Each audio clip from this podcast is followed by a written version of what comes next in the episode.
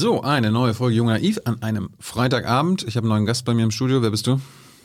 Ich bin Sarah Lee Heinrich ähm, und Bundessprecherin der Grünen Jugend. Was ist der Unterschied zwischen grüner Jugend und den Grünen?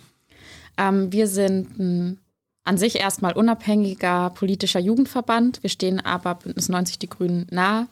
Wir haben nicht in allem dieselbe Position, würde ich sagen. Ähm, genau. Und wir beschäftigen uns auch natürlich mit Parteipolitik, aber nicht nur. Mhm. Wo, wo, wo, da die Unterschiede liegen, das werden wir alles so besprechen. Seit wann bist du da Chefin? Bist du Chefin, kann man das sagen? Ähm, also bei uns ist es so, wir haben einen zehnköpfigen Vorstand und ähm, dann nochmal aus diesen zehn Menschen sind vier geschäftsführender Vorstand quasi. Ähm, in diesem vierköpfigen Team bin ich ein Teil davon und ich bin ähm, mit gemeinsam mit Timon Giros ähm, eben die beiden Personen, die die grüne Jugend auch nach außen vertreten. Gibt es einen Unterschied zwischen einem Vorsitzenden und einer Sprecherin? Du bist ja Bundessprecherin jetzt. Ich glaube, wenn man sich andere Jugendorganisationen anschaut, dann verhält es sich meistens analog dazu. Hm. So wann bist du das? Seit drei Wochen, vier Wochen. Die letzten Wochen sind irgendwie äh, sehr schnell vergangen, aber seit ähm, Anfang Oktober. Warum hast du dich dafür beworben? Mhm. Weil ich finde, dass die Grüne Jugend ein fantastischer Verband ist, auf der einen Seite, und weil ich auch finde, dass es total spannende politische Zeiten sind, in der es eine starke linke grüne Jugend braucht. Und ähm, deswegen würde ich die grüne Jugend jetzt gerade gerne nach außen vertreten. Mache ich ja jetzt auch. Ja. Ist, ist, ist die grüne Jugend an sich links, wenn du, wenn du sagst linke grüne Jugend? Ja. Warum? Ähm, ich glaube, da, also es ist natürlich immer ein bisschen schwierig, sich um den Begriff, was ist jetzt links und was ist nicht links zu streiten. Mhm. Ähm, aber ich würde sagen, die Grüne Jugend ist ein linker Jugendverband, ähm, weil wir ganz viele Ungerechtigkeiten in der Gesellschaft sehen, aber auch nicht denken, dass da einzelne Menschen dran schuld sind, sondern dass diese Ungerechtigkeiten und diese Ungleichheiten strukturelle und systemische Probleme sind und wir sie auch am System quasi angehen wollen. Ähm, und deswegen vielleicht auch einfach etwas grundsätzlicher sind in unserer Analyse oder auch in den Forderungen, die wir stellen. Das macht für mich Linkssein aus. Dass man für eine Gesellschaft ist, in der alle frei sein können, in der die verschiedensten Menschen gleichberechtigt sein können mhm. und wenn man so große Begriffe angehen möchte, in der es keine Armut und keine Ausbeutung gibt. Da zählen sich viele unter diesem Begriff ähm, politische Linke und ich finde, die grüne Jugend ist auf jeden Fall ein Teil davon.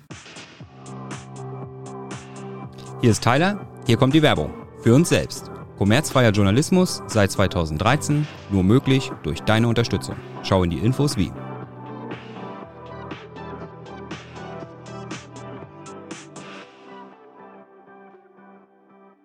Wenn du Mitglied der Grünen Jugend bist, bist du automatisch auch Mitglied der, von Bündnis 90 den Grünen. Nein. Bei uns ist das ein bisschen anders. Bei den Jusos ist das ja zum Beispiel so. Aber bei uns kann man auch Mitglied der Grünen Jugend sein, ohne Mitglied bei den Grünen zu sein. Viele sind natürlich Doppelmitglied. Ich auch.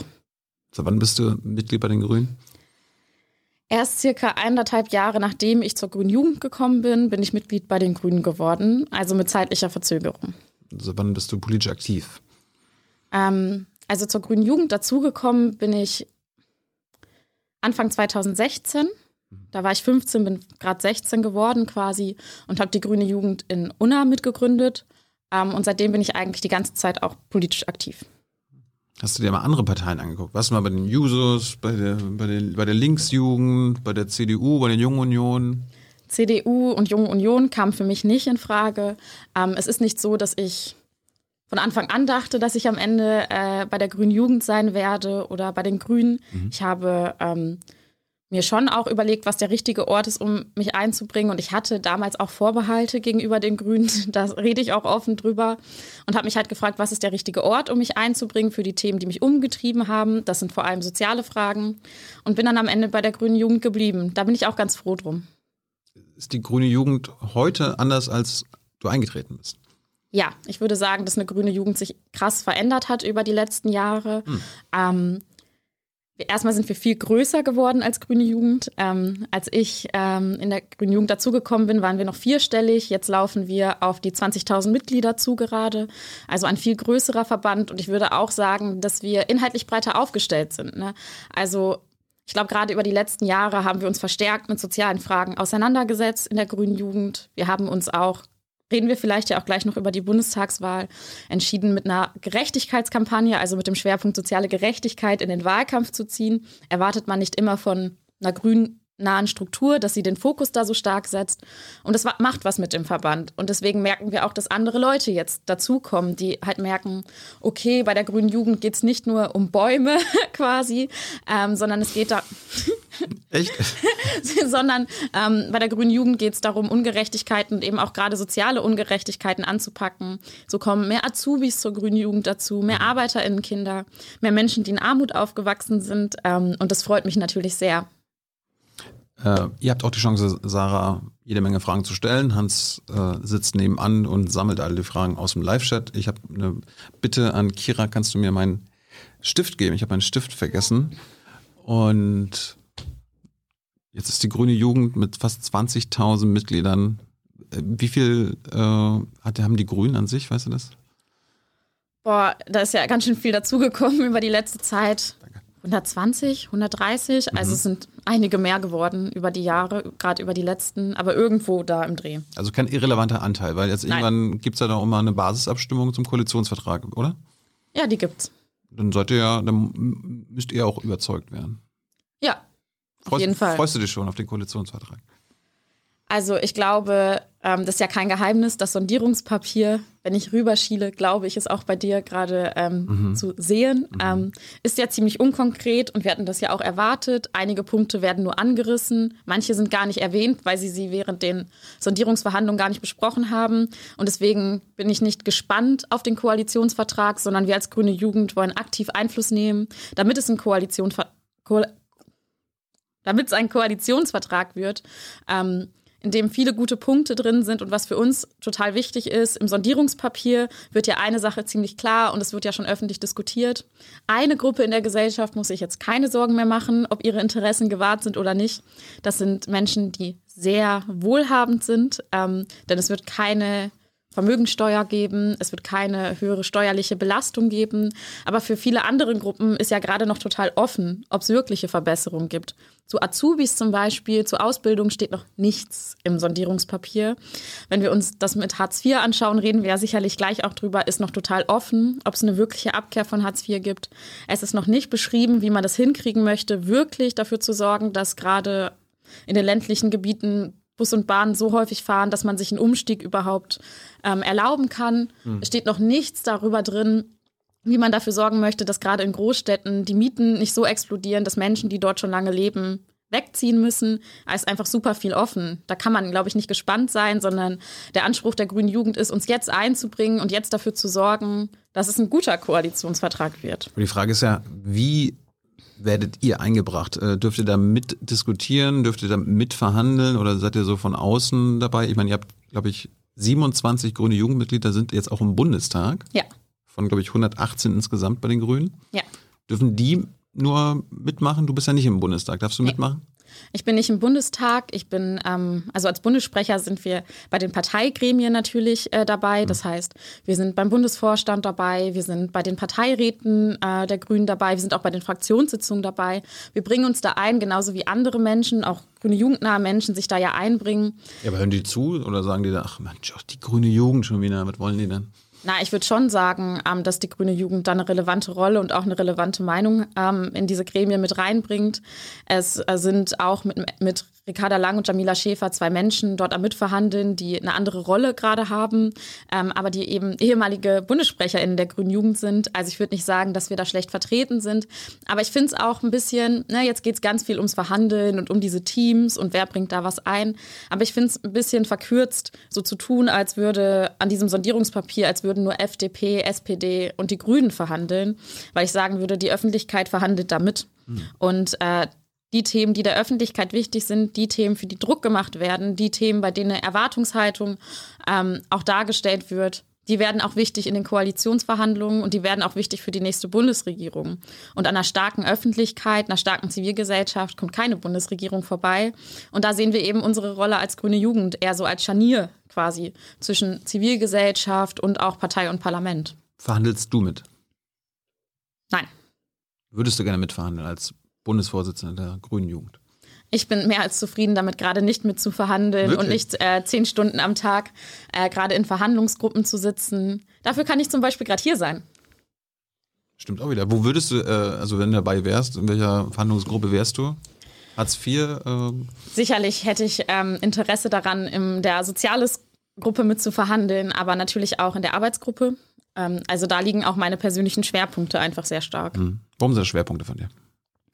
Ähm, also ich glaube, dass erstmal die soziale Frage sehr relevant äh, in unserer Gesellschaft ist. Ich glaube schon, dass äh, die Frage von sozialer Gerechtigkeit ziemlich grundlegend für alle Politikbereiche ist.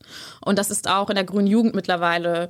Man möchte halt keinen Klimaschutz, der unsozial ist. Man möchte Fragen von Antidiskriminierung mit sozialen Fragen verbinden. Aber ich glaube, du möchtest auch darauf hinaus, ähm, dass ich ähm, es auch deswegen sehr wichtig finde, mich mit sozialen Fragen auseinanderzusetzen, weil ich selber in Armut aufgewachsen bin. Also ich bin in Hartz IV aufgewachsen, äh, bei meiner alleinerziehenden Mutter und habe eben selbst gemerkt, wie das ist, in Armut zu leben. Ich habe selbst gemerkt, ähm, wie das ist, da nicht rauszukommen aus der Armut, selbst wenn man will. Und ich habe auch gemerkt, wie eine Gesellschaft einzelne Leute, in dem Fall meine Mutter und mich, zu Schuldigen erklärt ähm, in so einer Situation. Und ich glaube schon, dass mich das geprägt hat und auch mein Blick auf diese Fragen geprägt hat. Was heißt dann in Hartz IV aufwachsen? Für dich und für deine Mutter?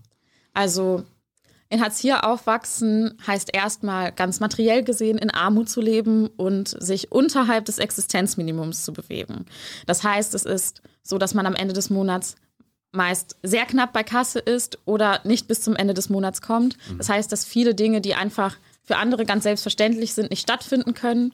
Vier Euro am Tag für Essen beispielsweise ist natürlich ein Hammersatz. Ähm, oder 1,60 Euro für Bildung beispielsweise, einmal im Jahr ein Buch kaufen. Das bildet natürlich eine Lebensrealität von irgendwie einem jungen Menschen, der sich für verschiedene Dinge interessiert, gar nicht wieder. Das heißt, es fehlt erstmal was.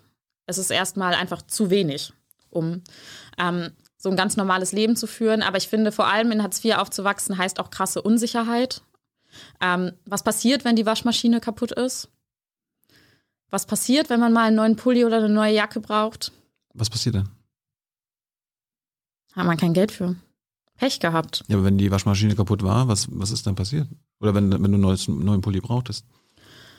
Naja, das hieß halt, dass man an einer anderen Stelle kürzen musste. Meine Mutter hat sich unglaublich viel Mühe gegeben. Immer gerade bei mir, dass ich selbst nicht merke, dass wir in Armut aufgewachsen sind. Mhm. Und Deswegen weiß ich nicht, an was sie nicht alles für sich gespart hat, damit ich es am besten Fall nicht merke. Als ich dann so 15, 16 war, habe ich angefangen zu arbeiten. Das in Hartz IV natürlich schwierig. Also ich kann 100 Euro im Monat so dazu verdienen. Alles darüber wird zu 80 Prozent angerechnet. Ich habe dann immer ziemlich genau für die 100 Euro gearbeitet und mir das damit finanziert, mir mal einen neuen Pulli zu kaufen oder mal Geld beiseite zu legen. Aber ich habe nicht, also man kann mit dem Geld nicht großartig sparen. Ich habe davon auch eine Pizza bezahlt oder den Freibadbesuch oder eine Pommes oder das Stadtfest. Also Dinge, die Jugendliche halt so machen, wo, glaube ich, niemand sagen würde, dass das Luxus ist. Ähm, und habe versucht, deswegen einfach normal durch die Jugend zu kommen. Klappt mal mehr und mal weniger. Ähm, aber ich finde auch nicht, dass äh, Kinder arbeiten gehen sollten, damit sie eine normale Kindheit oder eine normale Jugend haben. Wann hast du denn gearbeitet? Wann hat es angefangen? Ich bin mir gerade nicht sicher, ob ich äh, das 16. Lebensjahr schon überschritten hatte oder ob ich noch mit 15 angefangen hatte. Ich habe bei mir in der Hausaufgabenbetreuung gearbeitet, ah. habe die Informatik AG geleitet, ähm, obwohl ich selbst gar nicht so super gut in Informatik bin, aber so mit fünf bis siebtklässler, Excel, PowerPoint durchgegangen, manchmal kleine Sachen programmiert. Ich weiß nicht, kennst du das Spiel Cookie Clicker? Nein. Äh, da dann ist es kompliziert zu erklären. Wir haben kleine Spiele ähm, programmiert, manchmal auch einfach ein bisschen Minecraft gespielt, ähm, so wie das ähm, bei fünf bis siebtklässlern oder bei mir, ich spiele immer noch gerne Minecraft halt so ist. Ähm, und damit habe ich mir dann ein bisschen Geld dazu verdient. Wann hast du denn gemerkt als Kind oder Jugendliche, dass du in Armut aufwächst oder dass du in Armut aufgewachsen bist? Hat deine Mutter dich da aufgeklärt? Weil du meintest ja, sie hat versucht, dir das nicht anzumerken. Ähm, also es gab kein Sarah, wir sind arm Gespräch. Ähm, ich habe es, glaube ich, an dem Punkt krass gemerkt, als ich aufs Gymnasium gewechselt bin. Hm. Weil ähm, während so eine Grundschule dann noch ein bisschen heterogen, ist das schon ein Fremdwort, so ein bisschen mehr durchmischt ist mhm. quasi, ähm, war es dann schon so, dass ich auf dem eher wohlhabenden Gymnasium bei mir in der Stadt war und dann gemerkt habe, dass die anderen einfach ein anderes Leben führen, wenn die erzählen, und wir fahren jetzt wieder in den Skiurlaub. Ich nehme Klavierstunden. Meine Eltern verdienen so und so viel. Oder wer bei C&A einkauft, haha, peinlich. Also ich war das bisschen gewohnt mit Kick und ich habe schon viel bei Kick eingekauft gehabt, aber dass C&A dann auch noch ein Problem war, das hat mich echt verunsichert, als ich damals in die Klasse gekommen bin. Ähm, ich habe gesehen, dass sie andere Rucksäcke besaßen als ich selber, dass sie auch anders ähm, einfach umgegangen sind mit diesem Thema und da hatte ich erstmal Angst. Sind sie, sind sie anders mit dir umgegangen? Sie wussten nicht, dass ich in Armut lebe und ich habe mein Bestes getan, damit sie es nicht mitbekommen. Also mir war es einfach ein großes Anliegen, das zu verheimlichen über eine längere Zeit. Klar wussten das so Freunde von mir, ähm, aber ich wollte nicht, dass sie das wissen. Und ich wollte auch nicht, dass, es, dass man mir das anmerkt. Und deswegen gab es dann auch Konflikte mit meiner Mutter, weil ich wollte mehr Geld, damit ich mir einen schöneren Pulli kaufen konnte oder ähnliches. Hast du mal gesagt, warum fahren wir nicht in Urlaub? Seid ihr in Urlaub gefahren? Oder was war Urlaub damals für dich? Ähm, ich hatte ähm, ziemlich Glück. Ich, ähm, das gehört auch zu meinem Aufwachsen. Ich habe sehr viel Zeit in meiner Kirchgemeinde verbracht und bin auch Teamerin, also Jugendleiterin dort gewesen. Teamerin? Später Teamerin, ja, Team, äh, Teamer. Kenne ich nicht, okay. Ähm, genau, also ich war T-E-A-M? T-E-A-M. Okay. Genau. Und ähm, also ich habe einfach viel in der Kirchgemeinde gemacht, als ich jünger war, war viel in so Gruppen. Und ähm, dann gab es Kirchfreizeiten. Und ähm, meine Kirchgemeinde hat mir ermöglicht, dass ich dort mitfahren kann. Und deswegen gab es für mich dann tatsächlich Urlaub. Wo ging es dahin so? Der erste war Holland. Und danach, es gibt so irgendwie so ein, es gibt, die einen Kirchfreizeiten fahren immer so campen in Schweden und Norwegen und Dänemark, aber wir waren die coolen. Deswegen sind wir nach Spanien, Kroatien und Italien gefahren, in so Voyage-Camps. Das war der Hammer. Was für eine Kirche war das? Evangel evangelisch? Evangelisch. Mhm. Cool. Ja, es war eine fantastische Zeit für mich in Bist der du- Kirchgemeinde. Bist du christlich? Glaubst du an Gott? Nein. Warum warst du in der Kirche? Naja, mh, das war halt das, was, auf, was es bei uns auf dem Dorf gab. Und ich finde es auch super, wenn es mehr städtische Jugendzentren gibt. Aber die Kirchgemeinden springen da gerade ein an Stellen, wo das komplett notwendig ist. Wir haben da, und auch später als ich, also für mich war das ja damals wichtig. Und dann war ich Teamerin und konnte auch mit anderen jungen Menschen zusammenarbeiten, die dann genau in dem Jugendzentrum und in der Kirchgemeinde einen Ort gefunden haben, andere Leute kennenzulernen bei sich aus dem Dorf. Sie konnten dort Sport mitmachen, sie konnten dort gemeinsam wegfahren, auf den Ponyhof zum Beispiel. Und ähm, das ist total wichtig. Ich finde es auch gut, wenn es öffentlich organisiert ist und nicht über die Kirchen. Aber ich mag meine Kirchgemeinde bis heute noch sehr gerne. Hast du deine Mama mal gefragt, warum ihr arm seid? Wir haben nicht viel darüber geredet. Also es war immer eher, also wir haben uns halt so an einzelnen Dingen darüber gestritten und ich habe mir Gedanken darüber gemacht. Aber erst mit der Zeit, seit ein paar Jahren rede ich ja öffentlich darüber, dass ich in Armut aufgewachsen bin. Können wir auch darüber reden. Jetzt verstehe ich auch, warum äh, sie in, in Hartz IV reingerutscht ist und genau. Warum ist das passiert? Ähm, gesundheitliche Gründe. Lustig, äh, das BMAS, also Bundesarbeits- und Sozialministerium, wenn wir nach Hartz IV gefragt haben und Armut, wurde, kam, kam immer auf die Antwort, äh, auch von Hubertus Heils Sprecherinnen, äh, naja, Hartz IV verhindert ja Armut, Sarah. Jetzt sagst du, weil ihr in Hartz IV aufgewachsen weil du in Hartz IV aufgewachsen bist, warst du arm. Ja, also ich weiß nicht, was das BMAS da berechnet. Also offensichtlich weiß ich schon, ein Regelsatz, der viel zu niedrig ist. Es gibt genug Berechnungen, die zeigen, dass die Regelsatzberechnung in Hartz IV 200 Euro im Monat unterm Existenzminimum läuft. Und ich finde das einfach unmöglich, dass das BMAS das dann versucht zu rechtfertigen irgendwie. Und das Problem mit Hartz IV ist ja auch, dass viele Menschen dann langzeitarbeitslos werden und da gar nicht mehr so richtig rausfinden. Auf der einen Seite und auf der anderen Seite sind ja auch viele Leute von Hartz IV abhängig, die arbeiten sogar und stecken dann aber trotzdem in Hartz IV fest. Ich hatte zum Beispiel eine Bekannte, die hat eben auch bei Eltern gelebt, die Hartz IV bezogen haben und die hat dann eine Ausbildung angefangen. Aber die Ausbildung war zu niedrig vergütet, um aus Hartz IV rauszufallen. Und deswegen wurde sie dann auf Hartz IV angerechnet und sie hat ihr Ausbildungsgehalt nicht bekommen. Und solche Mechanismen sorgen natürlich dafür. Bei mir war es ja, ich wollte ausziehen aus, also für mich war die Situation ja so, dass ich ausziehen wollte. Deswegen habe ich damals den äh, guten Hartz IV ist der größte Scheiß-Tweet geschrieben.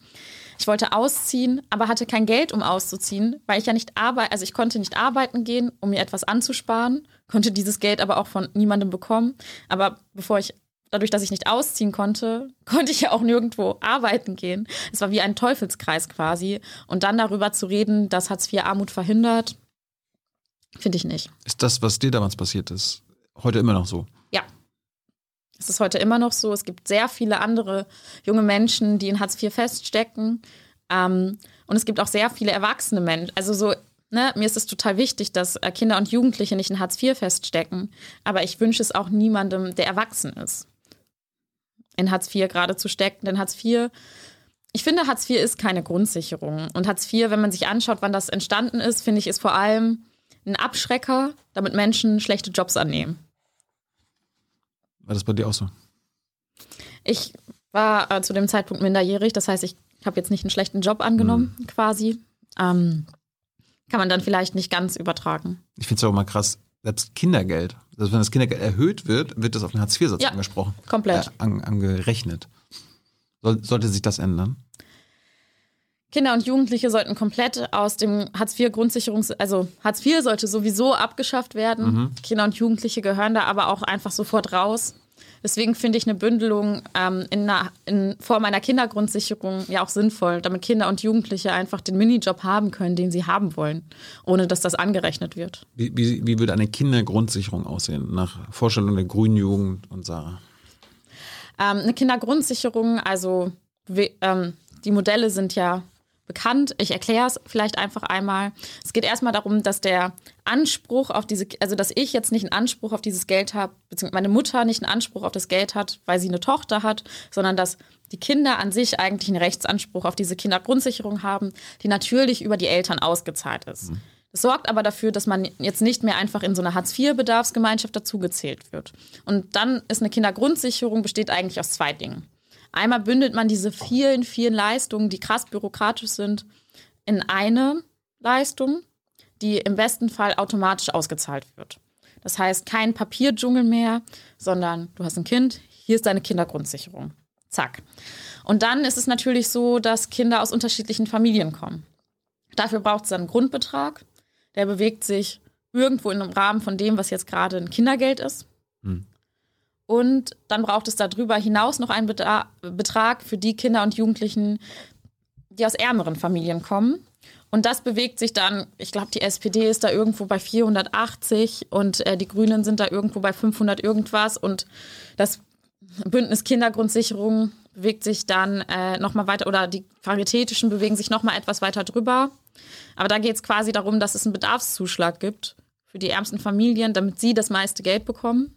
Jetzt gerade ist es tatsächlich umgedreht. Durch so, Steu äh, durch so Steueranrechnungen und Steuererleichterungen kriegen die Familien, die am meisten verdienen, pro Kopf mehr für ihre Kinder als alle anderen. Das ist ungerecht. Die So. brauchen das nämlich nicht. Das heißt, Kindergeld würde dann auch wegfallen, wenn es eine Kun- Ja. Kindergrundsicherung gäbe? Das Kindergeld soll auch, das soll quasi darin aufgehen. Die Grüne Jugend fordert ja, habt ihr ja letztens beschlossen, Hartz IV muss in den nächsten vier Jahren überwunden werden. Ja. Sonst was? Also wir erwarten äh, von der nächsten Regierung, dass sie Hartz IV innerhalb der nächsten vier Jahre überwindet. Dazu gehört eine Menge, aber auf jeden Fall die Abschaffung der Sanktionen und die Erhöhung des Regelsatzes. Und ähm, gerade jetzt geht es ja um die Sondierungen, also nach den Sondierungen geht es ja jetzt um die Koalitionsverhandlungen. Wir erwarten auf der einen Seite, beziehungsweise wir fordern, wir setzen uns mit unseren Bündnispartnern auch dafür ein, zum Beispiel sanktionsfrei, kennt man manchmal, weil sie sehr gut darüber berichten, wie unfair eigentlich Hartz IV ist. Ähm, dafür ein, dass es eine sofortige Erhöhung gibt und eine Neuberechnung der Regelsätze. Und bei der Neuberechnung der Regelsätze kann eigentlich nichts anderes dabei rumkommen, dass Hartz IV nicht bei 440, sondern eher bei 650 Euro liegen wird. Und dann muss die Bundesregierung nachziehen, die nächste. Ich habe mal ins Sondierungspapier geguckt, also worauf sich die drei Parteien jetzt immer grundsätzlich verständigt haben. Äh, kannst du ja mal kurz sagen, ob das das ist, was ihr euch vorstellt? Ich zitiere, anstelle der bisherigen Grundsicherung Hartz IV werden wir ein Bürgergeld einführen. Das Bürgergeld soll die Würde des, Eins, des und der Einzelnen achten, zur gesellschaftlichen Teilhabe befähigen sowie digital unkompliziert zugänglich sein. Es soll Hilfen zur Rückkehr in den Arbeitsmarkt in den Mittelpunkt stellen. Während der Corona-Krise galten großzügige Regelungen zur Schonvermögen und zur Überprüfung der Wohnungsgröße. Wir prüfen, welche dieser Regeln wir fortsetzen wollen. An Mitwirkungspflichten halten wir fest. und prüfen, wie wir hier entbürokratisieren können. Die Zuverdienstmöglichkeiten wollen wir verbessern. Also ich, ich lese jetzt nichts mit äh, Streichung der Sanktionen und äh, Erhöhung des Bürgergelds oder Hartz IV. Ähm, ich glaube, das ist offen. Wir merken das auch, dass die Parteien gerade die Regelsätze offen diskutieren. Ähm, natürlich hat man immer mal wieder Differenzen zwischen der grünen Jugend und den Grünen. Wir wissen aber, dass die VerhandlerInnen, die für die Grünen gerade dort drin sitzen, dafür kämpfen, dass der Regelsatz erhöht wird. Und ich finde, dass die anderen beiden Parteien ähm, sich nicht äh, länger davor drücken können, diesen Regelsatz zu erhöhen, weil wir wissen, dass er ähm, quasi gerade jetzt unterm Existenzminimum liegt. Das mit den Mitwirkungspflichten steht drin. Hm. Das finde ich sehr schlecht. Das finden wir als grüne Jugend auch sehr schlecht. Es darf keine Sanktionen unter das Existenzminimum geben. Sieht aber danach aus. Sind, also wir sind nicht nur gespannt, sondern ähm, ne, da steht jetzt gerade drin, ähm, also umgedreht. Vielleicht ist es interessant, sich anzuschauen, worauf auch die anderen Partner gerade hinaus wollen, wenn es um diese Mitwirkungspflichten geht. Der Satz kommt ja, glaube ich, aus dem Sozialstaatspapier der FDP, äh, SPD. Ähm, mhm. Beziehungsweise ist da eigentlich wieder rausgestrichen worden. Auch eine SPD sagt, man darf eigentlich nicht unter das Existenzminimum kürzen. Bin gespannt, wie sie die beiden Sachen zusammenbringen wollen. Aber die Sanktionen machen ja auch an sich gar keinen Sinn, einzelne Menschen dafür zu bestrafen, dass es beispielsweise gar nicht genug Arbeitsplätze für alle Arbeitslosen in Deutschland gibt. Also wir haben auf einen äh, freien Arbeitsplatz vier arbeitssuchende Personen. Das funktioniert gar nicht. Und warum soll man die anderen drei dann bestrafen? Ähm, das ist die Unsinnig. Frage. Warum, warum ist unser politisches System so? Warum, warum wurde sich entschieden, Sanktionen einzuführen? Ähm, also ich glaube, also dass die, also diese Sanktionen sind eben dafür da, Menschen abzuschrecken und Menschen auch vor dem Zustand der Arbeitslosigkeit abzuschrecken. Man muss sich ja auch anschauen, mit was Hartz IV quasi gleichzeitig passiert ist. Und bei der Agenda 2010 denkt man immer zuerst an Hartz IV, finde ich. Also wenn man Menschen fragt, womit verbindest du den Begriff? Aber eigentlich ist das große Projekt der Agenda 2010 ja gewesen, den Niedriglohnsektor in der Form, wie wir ihn gerade haben, auszubauen und zu ermöglichen. Ja, wir haben den größten in Europa jetzt. Wir haben den größten Niedriglohnsektor in Europa. Das ist ein Erfolg, oder? Ja, und Hartz IV ist ein Druckmittel, damit das funktioniert. Was ich ganz interessant finde, ist, ähm, erinnerst du dich noch an die äh, Kampagne gegen Annalena Baerbock in der Zeit? Nee, nicht nur in der Zeit, sondern diese großen, die Annalena und die zehn Gebote, Ach, von, Verbote. Vom INSM. Vom INSM. Mhm. Genau, es gibt ein interessantes Interview, da sagt der Pressesprecher, also wird gefragt, naja, warum haben Sie denn diese Anzeige geschaltet? Und dann sagt er ganz trocken, die Grünen wollen Hartz IV überwinden. Das geht auf gar keinen Fall. Und jetzt kann man sich erstmal fragen, was hat ein Arbeitgeberverband eigentlich davon, Arbeitslose zu piesacken? Mhm. Es ist einfacher, schlechte Arbeitsbedingungen durchzusetzen. Und ich finde, dass gerade auch eine Partei wie die SPD, die sich auf die Fahne schreibt, ArbeiterInnen zu vertreten, ähm, nicht, sich nicht länger darauf einlassen sollte, dass ArbeiterInnen und gerade arbeitslose ArbeiterInnen gegeneinander ausgespielt werden. Weil auch Menschen, die gerade keinen Job haben, sind ja de facto nicht, nicht sofort Unternehmer, sondern immer noch die Menschen, die, finde ich, eine politische Linke zu vertreten hat. Warum wollen, warum wollen Arbeitgeber und Teile der Politik Arbeitsbedingungen verschlechtern? Weil Oder schlecht halten? Weil das günstiger ist. Also. Für den Arbeitgeber? Ja, für also den für Arbeitgeber. Unternehmen. Ja.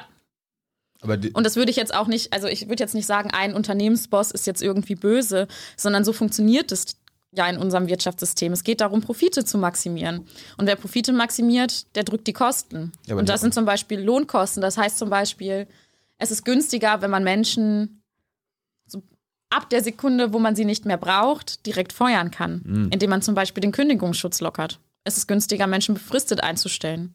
Und ähm, das ist gut für die Profite von Unternehmen. Aber ich finde, genau dieses Beispiel zeigt ja eigentlich, dass nicht alles, was gut fürs Wirtschaftswachstum ist, auch gut für die Menschen sind, ist an der Stelle. Ich finde es ganz schrecklich. Ich weiß gar nicht, wie man sich da hinstellen kann und die Agenda 2010 loben kann. Für so viele Menschen war das so ein krasser Einschnitt, diese Reform. Weil alles unsicherer geworden ist. Ja, nicht nur für die Leute, die jetzt gerade arbeitslos sind oder die gerade im Niedriglohnsektor sind. Auch die Leute, die drüber sind, wissen, sie sind nur ein befristeten Job davon weg, in Hartz IV zu leben. Das ist kein, also, das ist kein guter Stand für eine Gesellschaft. Das Kuriose ist ja, äh, eine Regierung aus SPD und Grüne hat Hartz IV damals Richtig. eingeführt. Hast du mal die, deine grünen Freunde gefragt, wie sie sich das damals, wie, wie das passieren konnte? Also. Es gibt ja noch, immer noch einige bei euch, die damals schon dabei waren. Als das eingeführt wurde, war ich ja sehr jung mhm. und damals noch nicht bei den Grünen und konnte die Auseinandersetzung nicht live miterleben Aber du quasi. Kannst, du kannst ja jetzt Renate Künast fragen oder, oder Jürgen Trittin oder so. Ich begegne vor allem vielen Menschen bei den Grünen, die sagen, dass das ein Fehler war.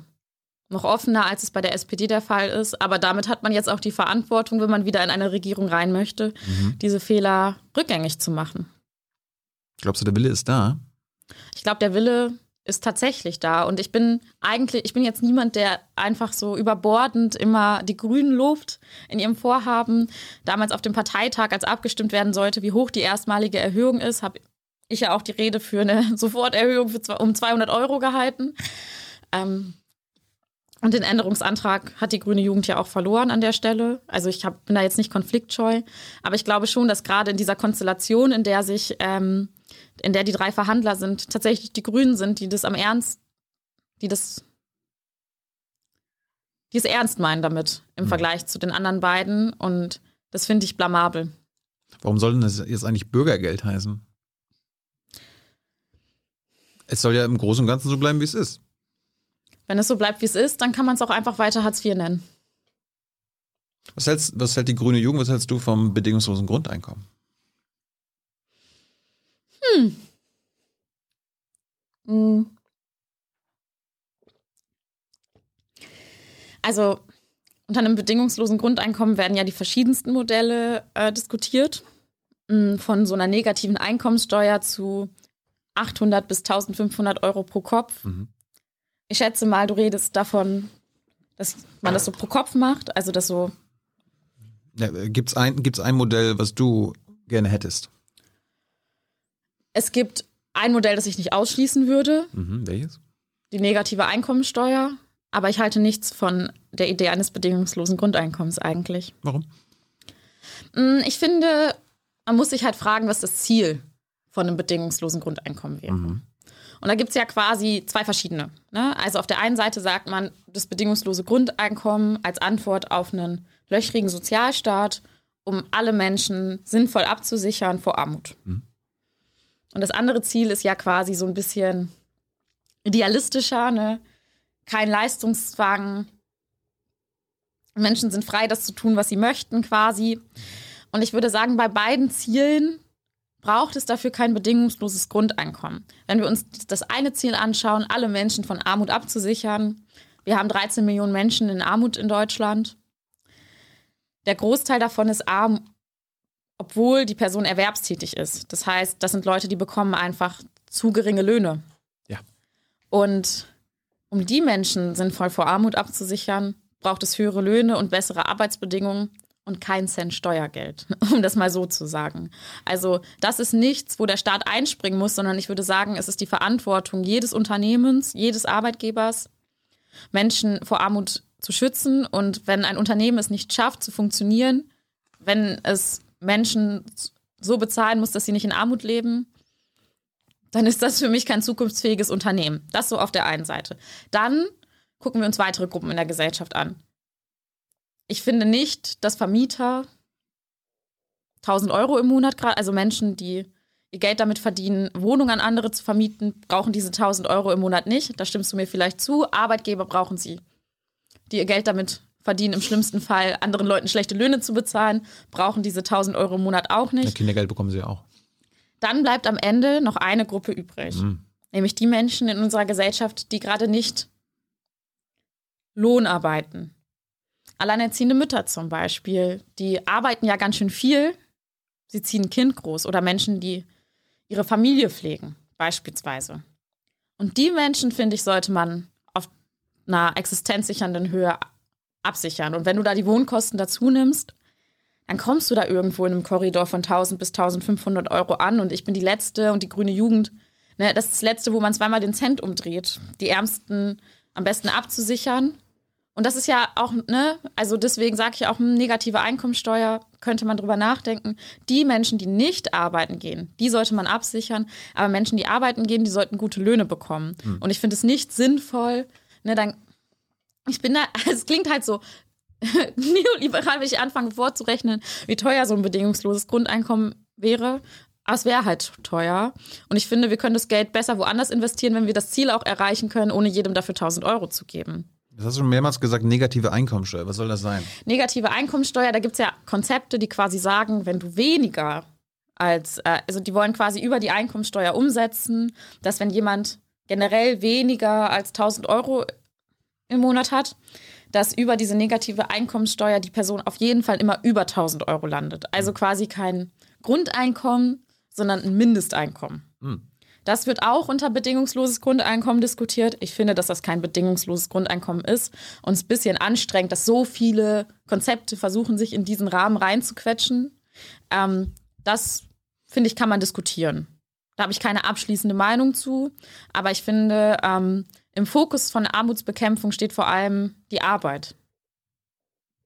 Wenn man arbeiten geht, soll man davon leben können. Auf jeden Fall. Es gibt ja Menschen, die zwei oder drei Jobs haben ja. in Deutschland, um davon leben zu können. Sollte das in, in Zukunft auch so sein? Nein. Menschen sollten. Also jeder muss mit einem Job. Wenn Menschen zwei Jobs haben wollen, will ich denen keine zwei Jobs verbieten. Aber nehmen wir mal das Beispiel HM. HM bräuchte auch keine 20 Minijobber, sondern könnte auch einfach ein paar Leute normal anstellen. Hm. Mehr Sicherheit. Ja, aber ich rede, jetzt, ich, ich rede jetzt davon, wenn jemand Vollzeit arbeitet, 40 Stunden die Woche und so weiter. Ja, sollte man auf jeden Fall immer gut davon leben können, natürlich. Was heißt, was heißt denn nicht arm sein? Also wie viel müsste man dann im Monat, im Jahr verdienen, damit man nicht mehr arm ist? Ihr wollt ja Armut überwinden als grüne Jugend. Ja, wir wollen auf jeden Fall Armut überwinden. W wann ist Armut in Deutschland überwunden? Also ich glaube, ich kann dir keine genaue Zahl geben. Ähm, gerade ist Armut ja so definiert, ne, unter 60 Prozent vom Medianeinkommen quasi. Mhm. Ähm, Fun Fact: Alle, die jetzt gerade den Mindestlohn bekommen, sind unter der Niedriglohngrenze und damit ja im Niedriglohnsektor. Mhm. Das sollte nicht mehr der Fall sein. Der, ich finde, der Lohn, den mindestens alle bekommen sollten, sollte armutsfest sein. Ihr wollt ja auch, äh, Grüne Jugend sagt, äh, der Mindestlohn muss mindestens auf 12 Euro angehoben werden und dann auch ohne Ausnahmen. Ja. Ich habe mal ins äh, Sondierungspapier geguckt, da wird tatsächlich gesagt, wir machen hier Mindestlohn 12 Euro, aber von ohne Ausnahmen lese ich nichts. Ja. Was für Ausnahmen gibt es denn beim Mindestlohn? Muss nicht jeder, der. Es ist doch der Mindestlohn, wie kann es da Ausnahmen geben? Ähm, ja, da werden einige Ausnahmen gemacht, um ein paar aufzuzählen, zum Beispiel minderjährige Personen. Mhm. Ne? Also die müssen keinen Mindestlohn bekommen. Und eine Ausnahme, über die wir ja viel öffentlich geredet haben in den letzten ähm, Monaten, ist zum Beispiel die Ausnahme für Menschen in Behindertenwerkstätten. Die, die, sind, die sind ja eh schon benachteiligt. Ja, die sehr, sehr, also die sehr, sehr, sehr, sehr, sehr wenig verdienen. Und ähm, hm. genau, da reihen sich noch weitere Ausnahmen auf. Die kann ich jetzt gerade nicht alle aufzählen. Ähm, die sollten alle abgeschafft werden. Ist aber, scheint nicht der Plan zu sein. Nicht alles ist abschließend diskutiert aufgrund dieses Sondierungspapiers. Ähm, Soll das Arbeits- und Sozialministerium eigentlich grün sein? Also mir gefallen die sozialpolitischen Pläne der Grünen von den dreien am besten, würde ich sagen. Mhm. Dass Surprise. das passiert, halte ich für unwahrscheinlich. Ähm, genau. Deswegen ist es umso wichtiger, dass es einen Koalitionsvertrag gibt, der klar festlegt, was passieren muss. Hm. Gut, zurück zu dir. Ähm, bist äh, zur Schule gegangen, warst mit 15 schon Schulsprecherin. Warum, ja. warum bist du das geworden? Ähm, ich habe mich gerne bei mir in der Schule eingebracht. Ich habe meine Schule sehr gemocht und ich fand es cool, ähm, quasi mit anderen jungen Menschen gemeinsam was zu bewegen. Und dann habe ich mich entschieden, eben zu kandidieren. Und habe das dann auch zwei Jahre gemacht, mit großer Freude. Hast du deine Bewerbungsrede damals auch so Battle-Rap-mäßig gemacht? nee. Nee, das habe ich nicht gemacht. Gibt ja nach, nach, den, nach dem Shitstorm und den ja. Tweets, du hast ja gesagt, so, okay, da war ich 13, 14, das war meine Battle-Rap-Phase. Vielleicht musst du gleich mal erklären, was überhaupt Battle-Rap ist. Ja, können wir gerne noch. Wir gucken wir vielleicht können, auch ein paar Ü40-Leute Wir zu. können gerne über Battle-Rap reden, Gut, klar. Klären wir das. Was ist Battle-Rap? Battle-Rap, also ich habe vor allem so Video-Battle-Rap geschaut und ich bin mir sicher, einige Zuschauer wissen, was ich meine zwischen der ähm, Konfrontation zwischen denen, die JBB und denen, die VBT geschaut haben. Julians Blog Battle und Video Battle Turnier. So, lange ist es her. Mhm. Und da sind dann quasi immer zwei Rapper also das wird so ausgelost, dann gibt es so einen riesigen Turnierplan und die müssen sich dann so gegenseitig mehr oder weniger ironisch so betteln mit so Rap-Texten. Und dabei entstehen sehr amüsante Videos. Ähm, manche mehr und manche weniger cool. Das habe ich als junge Person sehr viel gehört. Ist das so Bo Poetry Slam für Rap oder so? Ich glaube, es ist einfach Battle Rap. ich glaube, Battle Rap came first. Würde ich jetzt einfach mal in den Raum stellen. Warum fandest du das gut? Ich höre gern Rap. Mhm. Ähm, es hat mich unterhalten, würde ich sagen. Hörst, hörst du heutzutage anderen Rap als damals? Ja, schon. Was hast du damals gehört? Naja, das ist interessant, weil die, ich glaube, die Rapper von damals haben sich auch einfach verändert. Also mhm. manche Rapper, die ich damals gehört habe, machen heute halt ein bisschen andere Musik. Mhm.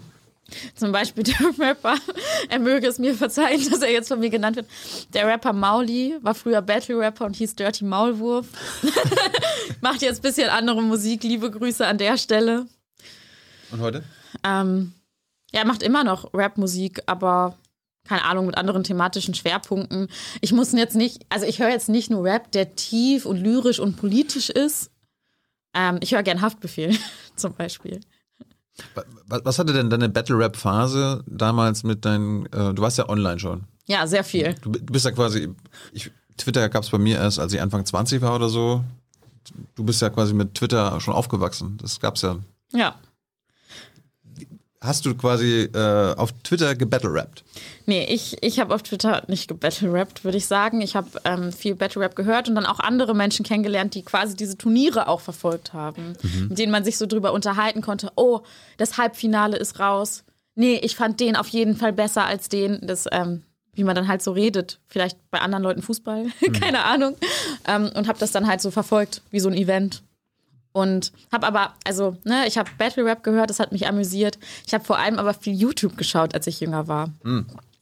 So Let's Play, Gronk oder solche Sachen. So die ganzen Minecraft-YouTuber, Ungespielt, Dena, Revi mhm. und wie sie alle hießen, die gibt es ja zum Teil immer noch. Mhm. Ähm, also die spielen Computerspiele und äh, ja. kommentieren das. Genau, davon habe ich sehr oder machen gemeinsame Projekte, davon habe ich auch so sehr viel geschaut und darüber damals auch quasi Menschen, die das auch verfolgt haben, kennengelernt und mit denen sehr viel Zeit im Internet verbracht.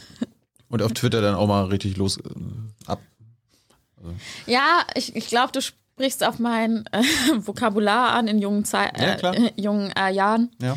Ähm, ich würde schon sagen, dass ich damals anders gesprochen habe als jetzt, dass ich auch ähm, mit Begriffen, zum Teil auch mit diskriminierenden oder menschenfeindlichen Begriffen um mich geworfen habe ähm, und dachte, das wäre lustig oder normal, so wie, keine Ahnung, andere vielleicht in schwarzer Humor Facebook-Gruppen rumgehangen haben, die es damals auch gab. Mhm. Es war natürlich auch damals schon nicht lustig, sondern vor allem diskriminierend und menschenfeindlich. Ähm, und ich glaube, da habe ich das einfach, ich habe das so viel als einfach so ein normales Ding, wie man miteinander umgeht, äh, mitgenommen.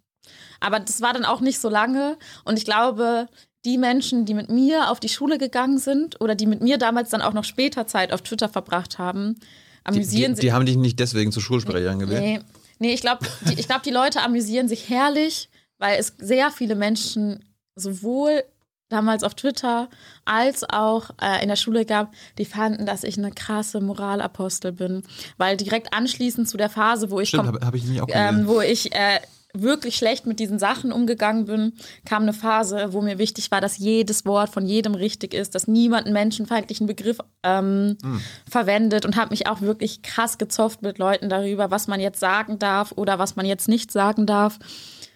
Es war auch drüber. Auch das war drüber, würde da, ich sagen. Also, da hast du einen krassen Wandel gemacht. Also, erst, ja. erst also auch selber so. Genau, erst habe ich das komplett voll mitgemacht und war so, ha, das ist alles lustig. Und dann war ich irgendwann, nee, das ist gar nicht lustig, das ist richtig schlimm. Hört sofort auf damit. Wie kam das? Mm. Ist ein bisschen erwachsen geworden oder was?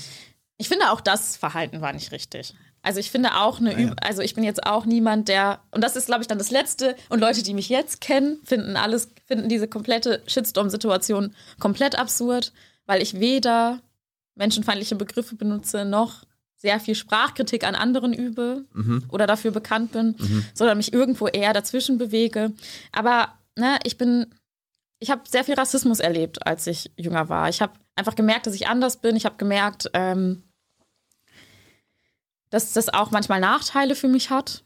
Und äh, ich bin ja auch beim weißen Teil meiner Familie ähm, aufgewachsen und ähm, habe mich auch auf unwohl in meiner Haut gefühlt quasi und habe dann ähm, irgendwann verstanden, also verstanden quasi, dass Rassismus irgendwie ein strukturelles Problem ist. Und das kennen wir ja heute noch. Dann die Debatte darüber, was muss man jetzt eigentlich tun, damit Rassismus verschwindet. Eine mögliche Antwort darauf, alle Menschen sollen aufhören, rassistische Begriffe zu benutzen, denn Sprache schafft Realität. Und da ich natürlich dann nicht nur gegen Rassismus war, sondern gegen jede Menschenfeindlichkeit, wollte ich, dass alle aufhören, diskriminierende Begriffe zu benutzen, weil sie damit vielleicht kennst du diesen Begriff, diese Ismen reproduzieren. Also, dass man eine Diskriminierung reproduziert. Dadurch, dass man solche Begriffe benutzt, entsteht der Eindruck, dass es normal wäre und ähm, man normalisiert es irgendwie. Und da dachte ich, okay, wenn wir wollen, dass es keine Menschenfeindlichkeiten mehr gibt, dann müssen wir an der Sprache ansetzen und war deswegen da sehr hart. Und Heute würde ich das, glaube ich, nicht mehr so sehen, dass der, die Sprache der einzige Hebel dafür ist, sowas zu verändern. Weswegen ich auch von dieser Position wieder abgerückt bin. Wie hast du gemerkt, dass du anders bist? Naja, ähm, auf Unterschied, also erstmal sehe ich das, ja. Also, ne, ich bin bei meiner, ähm, bei dem deutschen Teil meiner Familie aufgewachsen. Da sind einfach Unterschiede. Ich habe gemerkt, dass ich manchmal auch anders behandelt wurde. Ähm, dass man eher davon ausgegangen ist, dass ich zum Beispiel kein Deutsch sprechen kann. Dass man eher davon ausgegangen ist, dass ich vielleicht nicht so mitkomme ähm, bei Sachen, auch als ich jünger war. Ich habe auch hier und da mal auch rassistische Kommentare einfach bekommen, schon als ich jünger war. Keine Ahnung, war mit meiner Mutter auf der Kirmes und dann bleibt so ein älterer Herr vor mir stehen und sagt du N-Wort oder sowas in der Art. Und ähm, so macht man halt Erfahrungen, wo man merkt, ähm, man selbst ist jetzt gerade, anderen fällt auf, dass man nicht so ganz hier hingehört. Also, oder denk, nicht denken, dass man nicht so ganz hier hingehört, sondern merken, dass man anders ist. Und das wollte ich aber gar nicht sein. Also, für mich war das eher unangenehm. Du wolltest, warst du nicht irgendwann mal froh, anders zu sein, damit man nicht so ist wie alle anderen oder so? Ach, jetzt passt das alles für mich. Das ist ja auch so eine Jugendphase. Ich bin froh. Das, äh ja, also jetzt passt es für mich, würde ich sagen. Aber als junger Mensch möchte man ja auch einfach dazugehören. Merkst du heutzutage, dass du anders bist? Oder denkst du, dass du anders bist? Also ich glaube schon, dass nicht, also dass ich zum Beispiel äh, Rassismuserfahrungen mache. Also ich merke schon, dass ich auch Rassismuserfahrungen mache, die vielleicht Freundinnen von mir, die den man jetzt nicht von außen zuschreibt, dass sie eine Migrationsgeschichte haben, hm. nicht auf dieselbe Art und Weise machen. Klar. Hey Leute, diese Folge wird diesmal präsentiert von unserem Partner, äh, äh, Partnern, der Junge Naiv Crowd. Tausende Menschen, die uns jeden Monat mit Geldgeschenken beglücken. Danke dafür und jetzt geht's weiter. Bist du heutzutage auch noch benachteiligt? Aufgrund deiner Hautfarbe. Als Frau. Also ich glaube, dass es strukturelle Diskriminierung gibt. Mhm. Ähm, für mich ist es gerade schwierig, an einzelnen Ereignissen bei mir persönlich das festzumachen. Ja. Ich weiß natürlich um den Umstand, dass es schwieriger ist, eine Wohnung zu finden. Dass es schwieriger auf einem Arbeitsmarkt sein kann. Bin ganz, da ganz froh, dass ich äh, Heinrich mit Nachnamen heiße, beispielsweise. Mhm. Ähm, ja, also gibt's. Bist auch, ist auch berühmt geworden, dass du von der eklig weißen Mehrheitsgesellschaft gesprochen hast. Mhm. Wie kamst du darauf?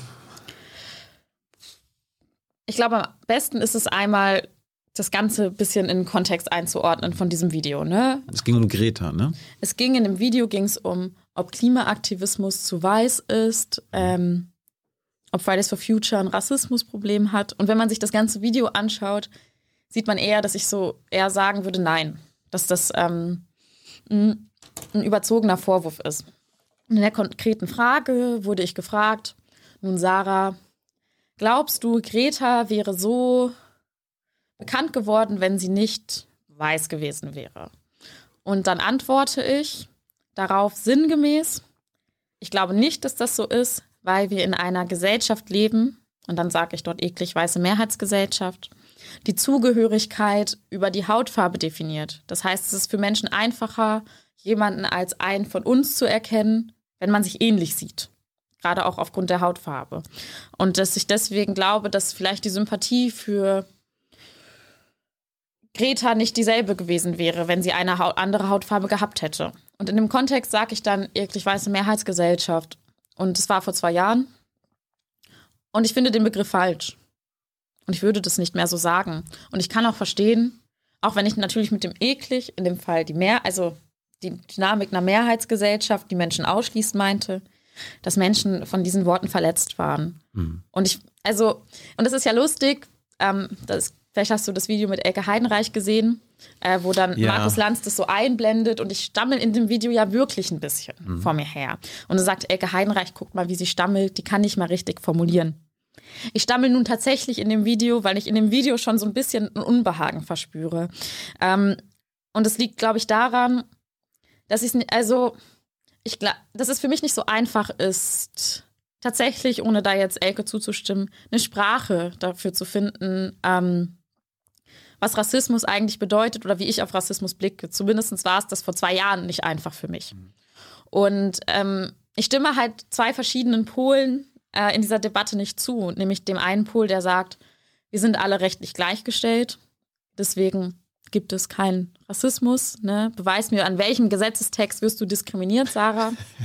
Das ist ein bisschen wie Seehofer. Es gibt kein Racial Profiling, weil es verboten ist. Genau, da stimme ich nicht zu. Aber es gibt den anderen Pol. Und ich würde sagen schon, ich würde schon dass es sagen, dass es polarisiert ist, der sagt, ähm, jo, äh, der nicht sagt, sondern in dem es Debatten gibt, wie zum Beispiel ähm, Rassismus, da geht es auch darum, da geht es mainly darum, dass weiße Menschen nicht weiße Menschen unterdrücken und damit sind weiße Menschen irgendwie auch die Schuldigen, müssen sich mal ordentlich reflektieren und sich schlecht fühlen dafür, ähm, dass sie die Unterdrücker sind quasi.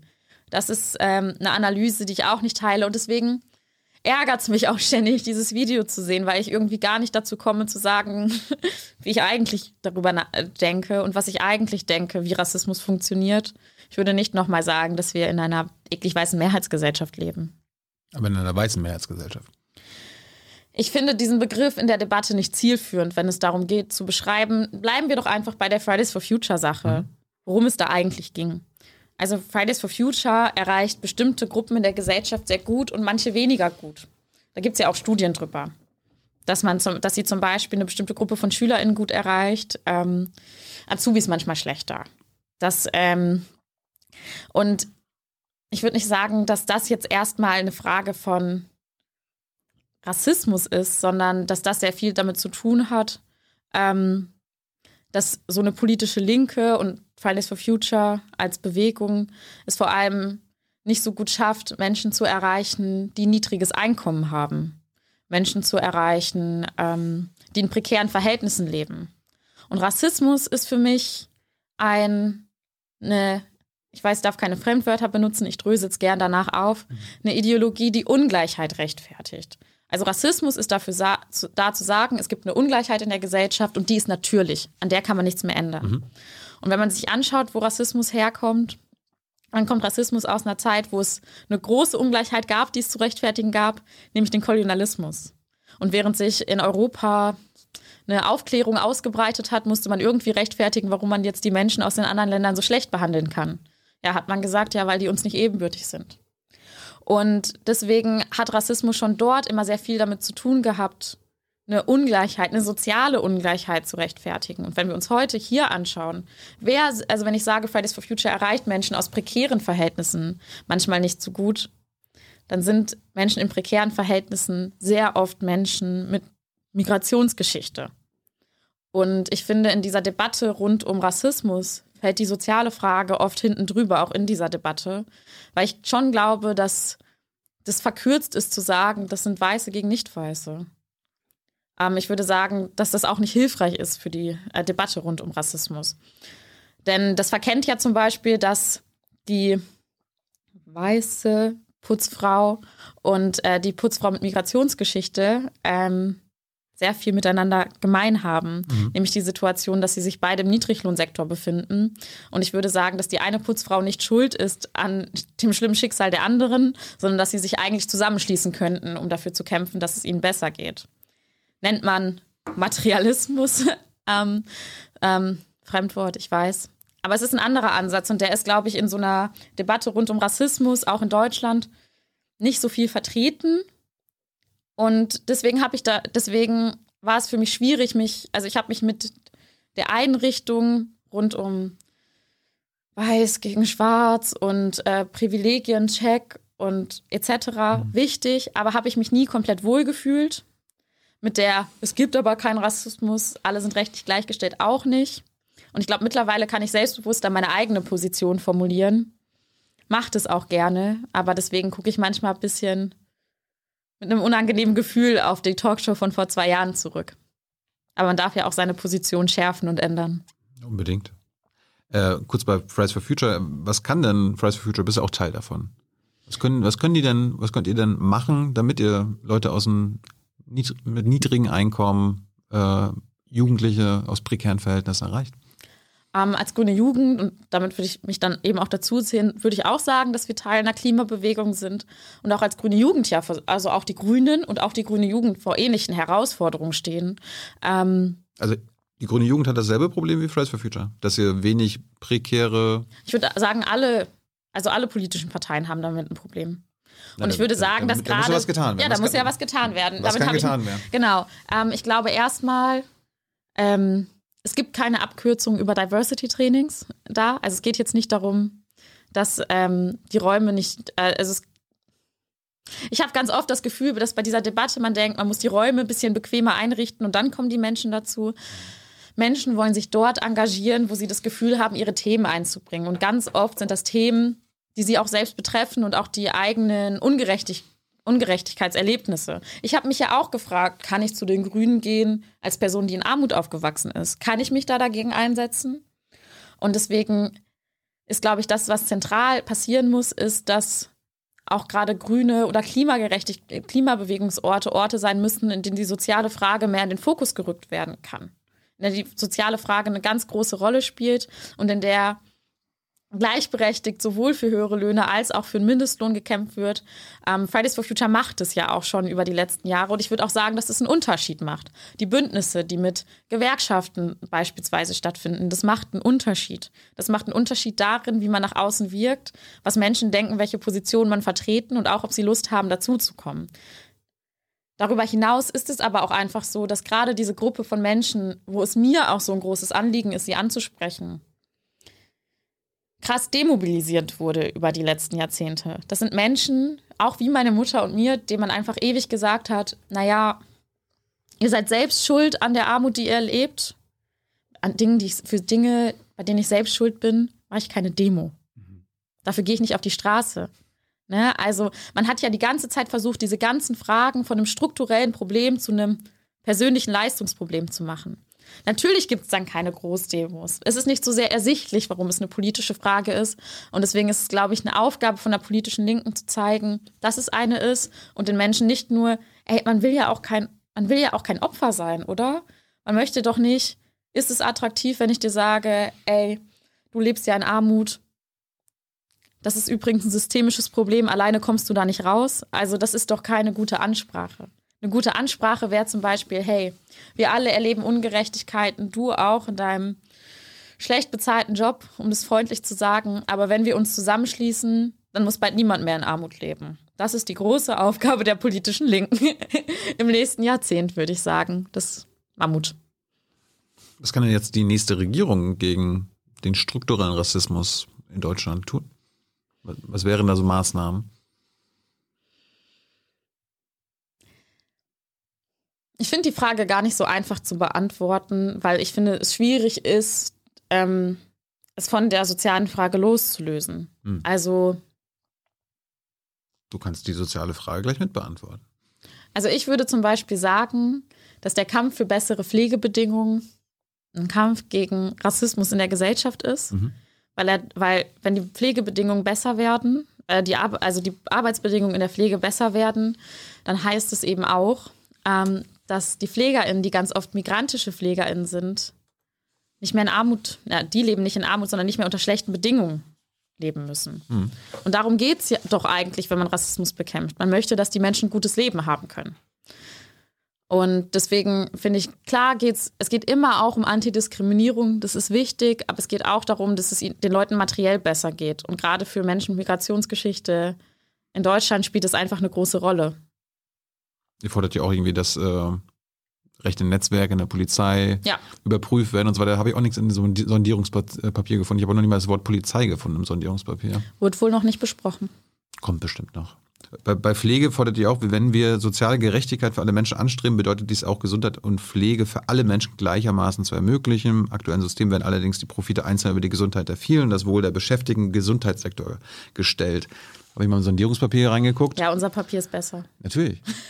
Aber da ist natürlich interessant, wir wollen eine Offensive für mehr Pflegepersonal und zwei Sätze später heißt es dann von der, vom Sondierungspapier, wir wollen mehr qualifizierte ausländische Pflegekräfte gewinnen und die nötigen Voraussetzungen dafür schaffen. Also ich glaube. Also die, die Lösung ist so ein bisschen, wir brauchen mehr Pflegepersonal und das muss aus dem Ausland kommen. Ich glaube, es ist ganz einfach, mehr Pflegepersonal zu bekommen, indem die Arbeitsbedingungen besser werden. Es gibt ganz viele Menschen, die würden gerne in der Pflege arbeiten oder hören wieder auf. Ähm, ich maße mir jetzt gerade nicht an, ein Urteil darüber zu treffen, wenn Menschen hier arbeiten möchten, gerne. Ja, aber, aber es gibt ja ganz viele Menschen hier, die es einfach nicht machen, weil die Bedingungen so schlecht sind. Ja, weil man so und, viel arbeiten muss und weil man so wenig ja, verdient. So viel arbeiten, so wenig verdient und sich den Körper kaputt macht. Kann ja auch, man kann es ja auch zu einem Traumjob machen. Ja, sollte man auch. Sollte man auch. Dann braucht man nicht aus dem Ausland äh, die äh, Fachkräfte aus dem Ausland dem Ausland entziehen. Dann fehlen die da. Also Zum Beispiel. ich, ich finde es gut, die Bedingungen zu verbessern. Ich glaube, das ist sehr wichtig. Es finden ja jetzt auch, also das ist ja eigentlich auch sehr gut, dass es gerade auch eine gesellschaftliche Mobilisierung für das Thema gibt. Mhm. Wir sind ja jetzt gerade hier in Berlin ähm, und ähm, hier gibt es ja auch ähm, Pflegestreiks. Und hier gibt es auch eine Krankenhausbewegung, die sich dafür stark macht. Und ich glaube, gerade nach Corona ist es in Interesse von uns allen, uns quasi einzureihen. Zurück zum Rassismusproblem in Deutschland. Du, du bezeichnest dich ja als kämpferische Antirassistin. Was heißt das?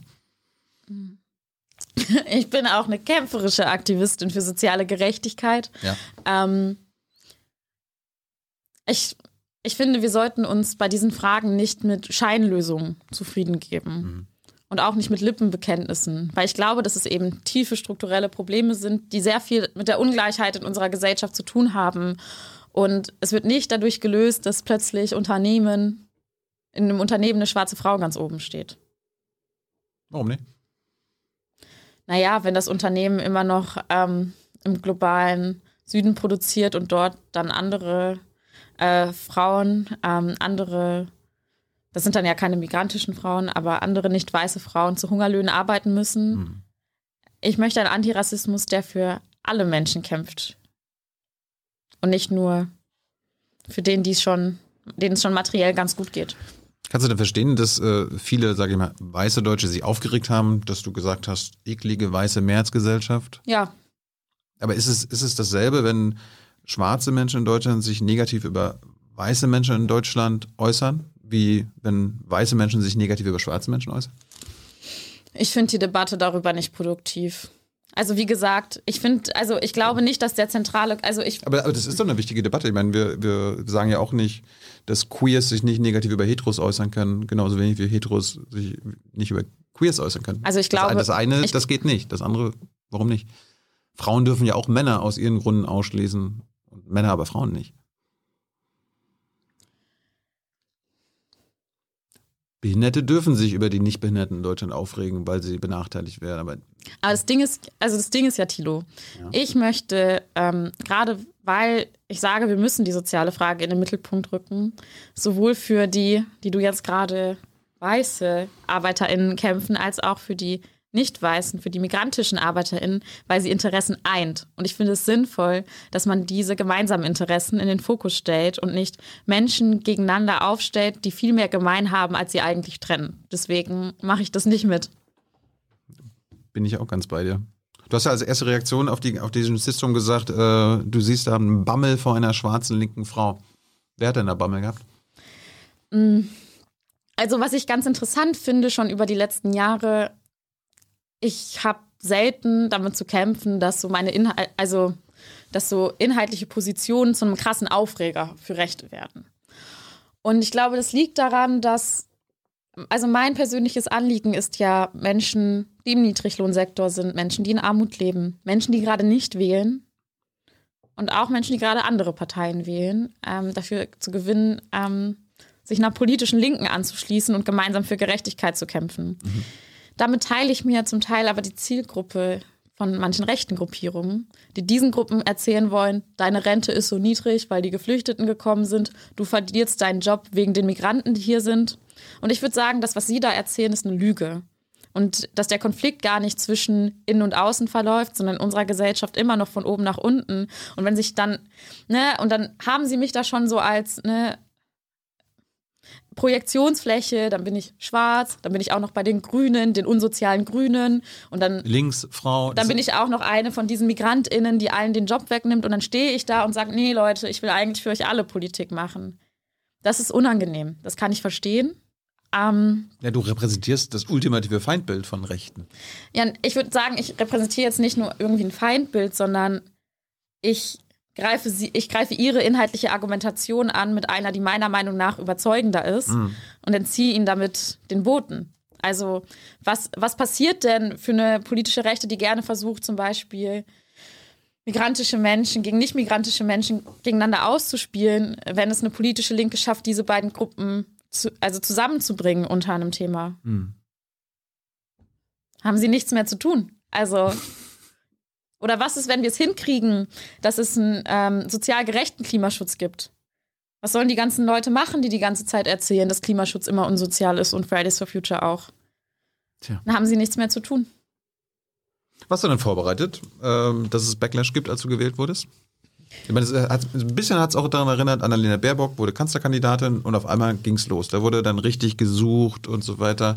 Da gab es ja auch Kritik, hätte man sich darauf nicht vorbereiten können, hätte man ein bisschen recherchieren können, damit man sich darauf vorbereitet, was da kommt, damit man vielleicht besser reagiert. Was du vorbereitet?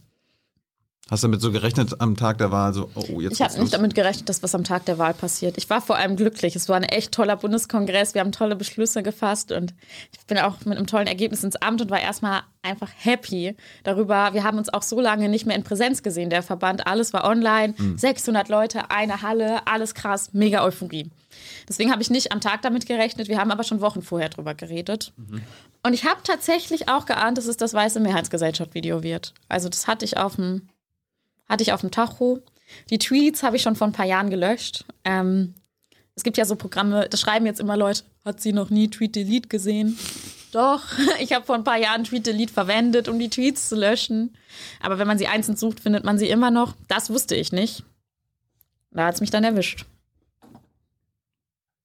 Ich finde es ja interessant an der ganzen Sache ähm, von rechts. Die letzten Jahre wurde ja immer so gesagt, es gibt eine Cancel Culture und äh, der und der soll weg aus dem Fernsehen und so weiter. Und dann probiert quasi, wird von rechts probiert, genau dasselbe anzuwenden. Ne? Also du bist ja jetzt nicht das einzige Beispiel. Letzten Monat Nimi El Hassan, die sollte ja bei, bei Quarks moderieren. Da gab es auch einen rechten Shitstorm und da hat es ja sogar geklappt, dass sie den Job nicht bekommen hat. Bei dir war ja auch die, war ja quasi ein Cancel Culture Versuch, ne? Du solltest zurücktreten. Das war ja am Ende der Versuch, dass du zwar Vorsitzende geworden bist, aber sofort wieder zurücktreten solltest, weil du mit 13, 14 bescheuerte Tweets abgesetzt hast. Interessant finde ich eigentlich auch, dass gerade in den Nachrichten, die ich privat bekomme, und ich habe ja auch gesagt, ne, also ich habe ja auch einiges an Morddrohungen bekommen, die haben sich nie auf die Tweets bezogen. Die haben sich immer auf das eklig weiße Mehrheitsgesellschaft-Video bezogen. Hm. Ähm, dass Rechte kein Problem mit meinen, eigentlich kein Problem mit diskriminierenden Ausdrücken haben, Surprise. Naja, Surprise. Aber was kann man denn, ich meine, dieses rechte Spiel, auch so in den sozialen Medien, funktioniert ja immer wieder. Und äh, selbst Medien fallen darauf rein. Die einen machen, die einen befeuern das, die anderen einfach nur in den Berichterstattungen es darüber gibt, äh, machen das dann deutschlandweit bekannt. Äh, was kann denn, was können wir als Gesellschaft, was vielleicht auch als MedienvertreterInnen äh, lernen, damit man dieses rechte Spiel nicht mitmacht? Aus Sicht einer Betroffenen. Also ich glaube, man muss sehr wachsam sein, sowohl bei dem Rassismusvideo als auch bei den Tweets war es ja so, dass man von Anfang an sehen konnte, dass der Kontext der Sache entzogen wurde. Also bei den Tweets wurde das Datum zum Beispiel mhm. weggeschnitten. Ähm, und bei dem Video. So als ob du das irgendwie Genau, wenn man das hast. Video sich im Gesamten anschaut, sieht man ja auch, dass ich was anderes, also eigentlich einen ganz anderen Punkt habe und es wurde vor Jahren schon zusammengeschnitten. Ich glaube, darauf muss man eben achten. Und dann ist es natürlich einfach schade, denn es gab ja auch ein legitimes Bedürfnis nach einer Debatte. Also es gab ein legitimes Bedürfnis, sowohl darüber zu reden, hey, was ist Rassismus jetzt überhaupt? Sind es, ist das ein sinnvoller Weg, über Rassismus zu reden? Als auch darüber, wie werden junge Menschen eigentlich im Internet sozialisiert? Wie kommt es dazu, dass man als junger Mensch sowas sagt oder denkt? Ich fand das voll legitime Debatten und es gab auch legitime Kritik und ich hätte mich auch gerne, also ich wollte auch gar nicht, dass die inhaltliche Debatte über meinen Kopf stattfindet. Ich finde sowas eigentlich ganz unangenehm von außen so zuzuschauen. Ich hätte mich gerne einfach daran beteiligt. Ich freue mich auch, dass wir jetzt Zeit haben, in Ruhe mal drüber zu reden, was ich dazu eigentlich denke. Aber dadurch, dass der rechte Angriff ja quasi gleichzeitig, also das ist ja mit dem rechten Angriff begangen, also mit der Engkontextualisierung und es daraus dann ja quasi ein Shitstorm wurde, hm. ähm, der dann auch immer weiter angefeuert wurde, der ja dann zum Teil weniger mit einer inhaltlichen Debatte zu tun hatte quasi, konnte man die Debatte gar nicht führen. Und ehrlich gesagt habe ich darauf noch gar keine Antwort gefunden. Ich glaube, man muss sich, Twitter ist einfach nicht der Ort zum Diskutieren. Ja. Instagram auch nicht. Und man muss sich irgendwie andere Räume schaffen, um miteinander reden zu können und vielleicht verstehen, dass Menschen, wenn dann so etwas passiert, sich an so einer inhaltlichen Debatte gerade nicht mitbeteiligen können. Und darauf müssen wir, glaube ich, als Gesellschaft eine Antwort finden, wo diese Räume jetzt sein können, um darüber zu reden. Du bist in sozialen Medien aktiv. Äh, gibt es soziale Medien, abseits von Instagram und Twitter, wo man diskutieren kann? TikTok ist es auch nicht. Nee. Facebook erst recht nicht. Genau. Die YouTube-Kommentarspalte ne, auch nicht. Also hier können wir zum Beispiel miteinander mhm. reden. Dafür braucht es, glaube ich, Räume und ich glaube, es braucht auch trotzdem, klar ist cool, über, das Internet miteinander kommunizieren zu können, auch eine Begegnung. Also, dass man mehr als 280 Zeichen hat, um sich zu erklären, die Position darzulegen und aufeinander zu reagieren, ohne dass noch jemand Drittes immer dazwischen ruft. Also, es ist ja auch einfach schwierig zu koordinieren. Das wäre schön. War der Shitstorm koordiniert eigentlich? Oder war das so eine spontane Reaktion von Rechten? Weiß ich nicht. Weiß ich nicht. Ich meine, da waren noch viele ironische Momente dabei. Ich meine, es gab ja viele dann so hier diese Annabelle Schunke auf Twitter, die früher selbst bei den Linken war, äh, für sie angetreten, war dann diejenige, die dir vorge äh, vorgehalten hat, was du früher äh, gemacht hast. Ja, sei es drum. Irre. Hast du, hast du schon so ein Fazit gezogen? Oder ich twitter nie wieder. Ja, eigentlich habe ich schon sehr viel Spaß an sozialen Medien. Ähm, ja. Deswegen werde ich weiter twittern. Hast du irgendwelche Regeln auf, äh, auferlegt? Nein. Eigentlich nicht. Gab es irgendwelche ähm, Tipps von Leuten, die dich irgendwie unterstützt haben, wo du dachtest, was ist denn das für ein Tipp? Ja, ich habe viele Tipps bekommen. Muss man halt auch, unnöt auch unnötige? Ich fand es toll, dass Leute mich auch unterstützen wollten. Also voll okay, muss man halt gucken, was man dann umsetzt oder nicht. Mhm. Fordert die grüne Jugend irgendwas in Sachen soziale Medien, ähm, Regulierungen und so weiter? Ne? Facebook hat ja auch eine gewisse Macht, haben wir die letzten Wochen und Monate ja auch gelernt durch gewisse Whistleblowerinnen. Mhm. Also es gibt keine aktuelle grüne Jugendbeschlusslage dazu. Mhm. Ähm, aber die Frage, wie man mit sehr großen Digitalkonzernen umgeht, die eine krasse Macht haben mhm. und es gleichzeitig eigentlich das Internet ja auch ein öffentlicher Raum für uns alle ist, über den, wo wir uns eigentlich gemeinsam Regeln geben sollten, wie wir miteinander umgehen, ja. ähm, ist ein Problem, das uns als grüne Jugend auch beschäftigt. Wenn ihr noch Fragen habt zu Sarah, zu ihren Erfahrungen, gleich kommt Hans mit den Zuschauerfragen. Jetzt nochmal zur grünen Jugend. Ihr habt ja auch bei eurem Parteitag Nennt man das Parteitag dann auch? Äh, Bundeskongress heißt das bei uns. Da habt ihr auch eine Absage erteilt, nämlich an Jamaika. Ja. Habt ihr gesagt, hier mit der CDU, das ist, die macht zukunftsfeindliche Politik. ja. Mit denen, liebe Grüne, koaliert ihr nicht. Habt ihr gesagt, ne? Ja. Weil der, der, der Grund war unter anderem im Papier steht, sie stellen die Profite der wenigen über die Interessen der vielen. Kann man ja sagen. Ja, haben wir auch gesagt. Jetzt wollt ihr mit der FDP koalieren. Ja. Äh, tut die FDP das nicht?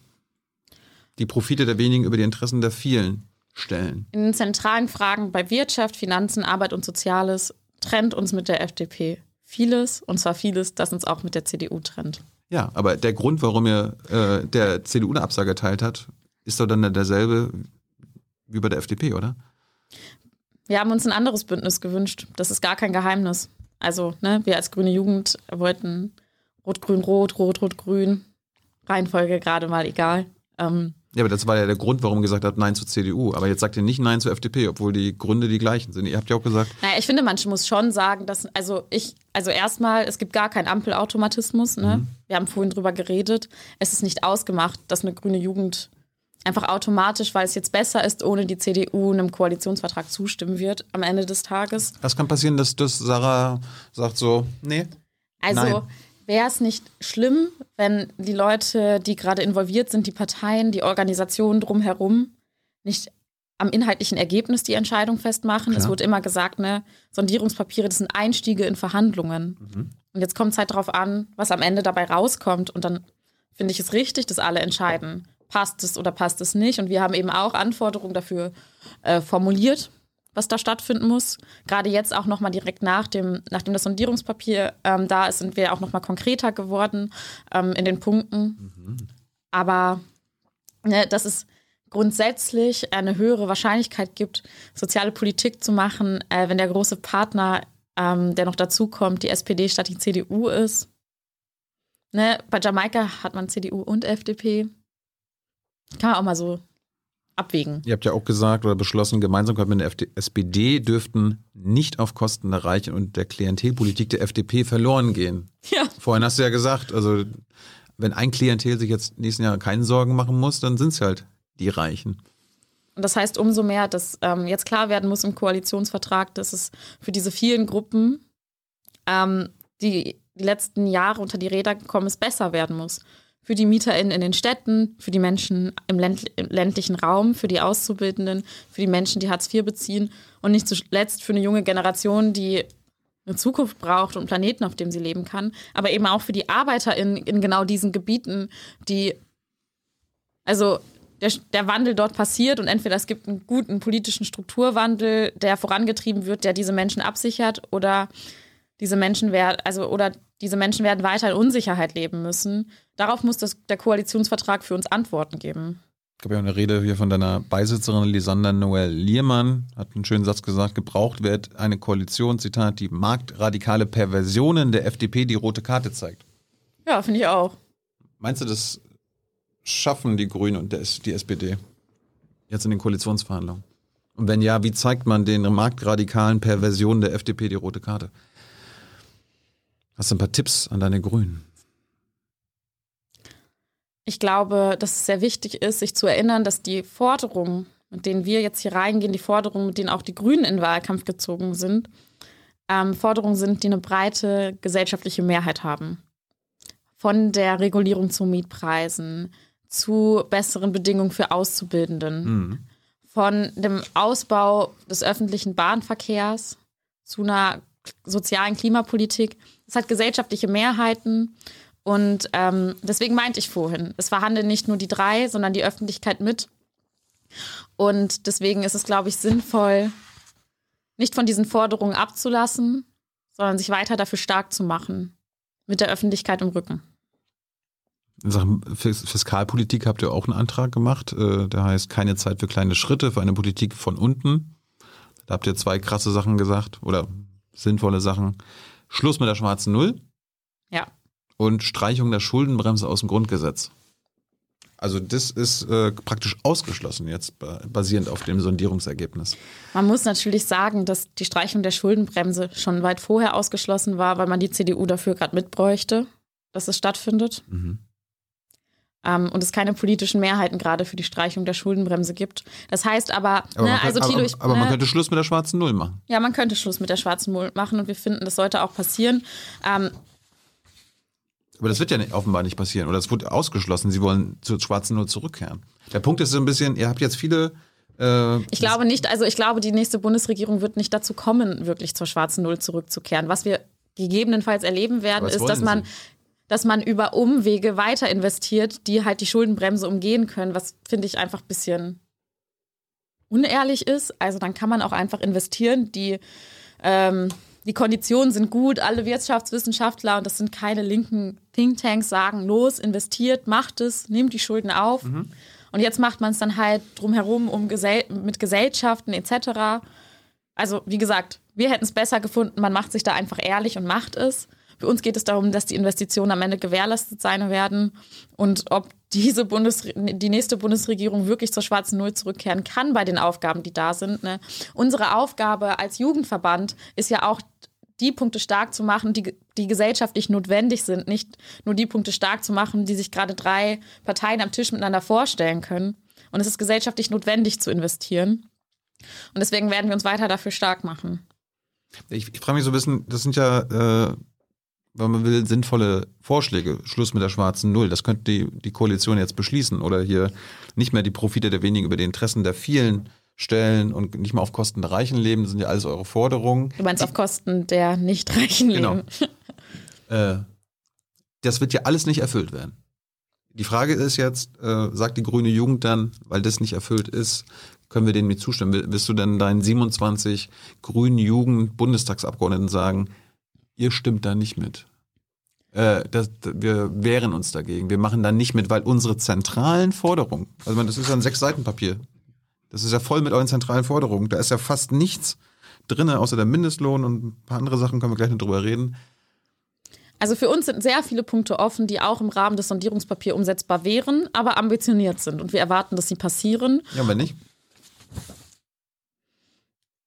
wenn, wenn ähm, diese Regierung nur Sicherheiten für sehr reiche, aber nicht für sehr viele andere Gruppen sicher, also Mhm. herstellen kann, dann wird eine grüne Jugend den Koalitionsvertrag auch ablehnen können. Und das heißt dann auch die grüne Jugend in der, im Bundestag, die 27 Abgeordneten? Ich glaube, der zentrale Punkt dafür ist der Mitgliederentscheid. Dass sich, dass sich Abgeordnete, die sind sowieso ihrem, ihrem eigenen Gewissen verpflichtet, aber dass ähm, die Abgeordneten sich ähm, dem Mitgliederentscheid entsprechend wahrscheinlich verhalten werden. Das, davon ist auszugehen. Deswegen ist der Mitgliederentscheid der entscheidendere Zeitpunkt.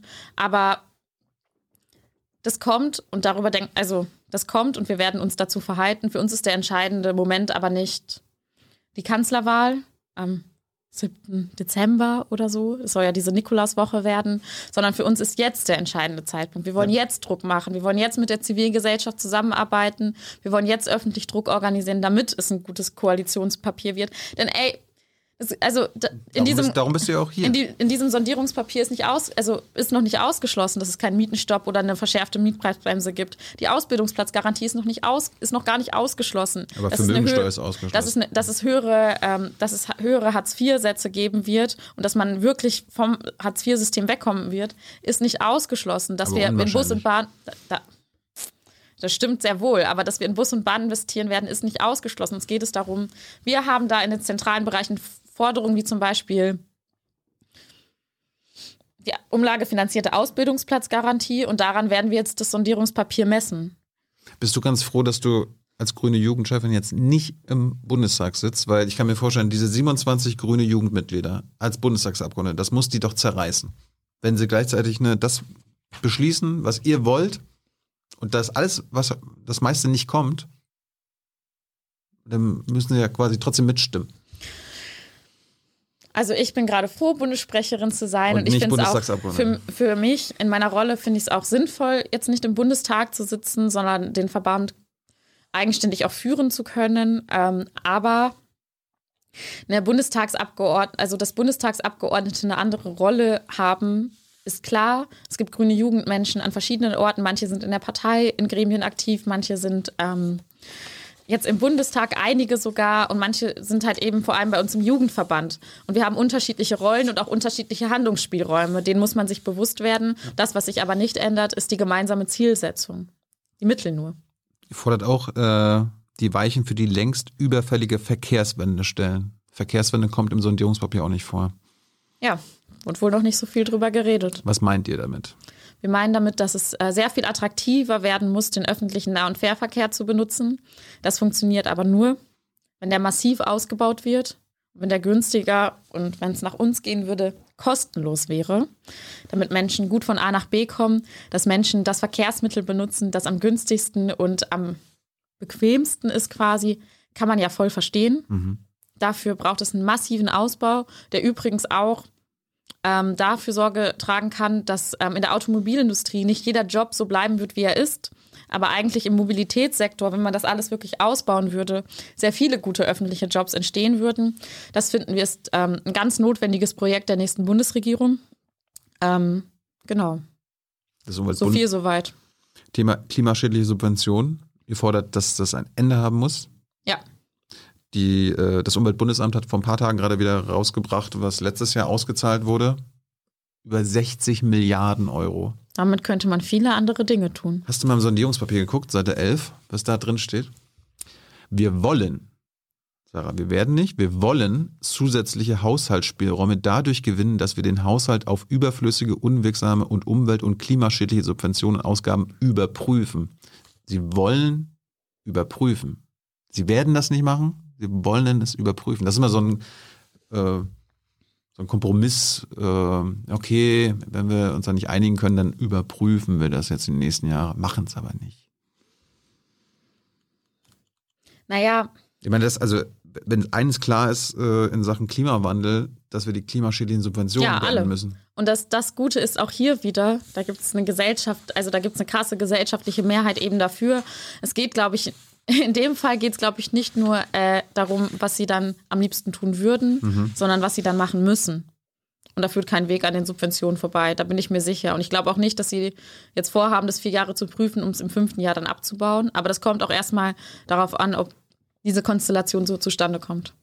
Zum Thema Außengrenzen, Außenpolitik, EU-Außengrenzen fordert ihr auch, äh, dass das Leid an den europäischen Außengrenzen beendet werden muss, dass Abschiebungen äh, beendet werden sollen und eine, dass die rassistische Abschottungspolitik ein Ende haben soll. Hast du das in dem Sondierungspapier gefunden?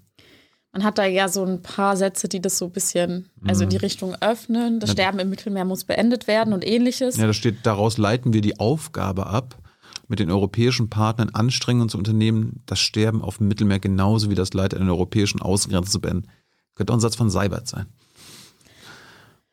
Wir können nicht darauf warten, dass alle Menschen, äh, nicht alle Menschen, so alle ähm, Regierungen in Europa sich in dem Ziel einig sind, sondern Deutschland muss da vorangehen. Es braucht ein Bundesaufnahmeprogramm.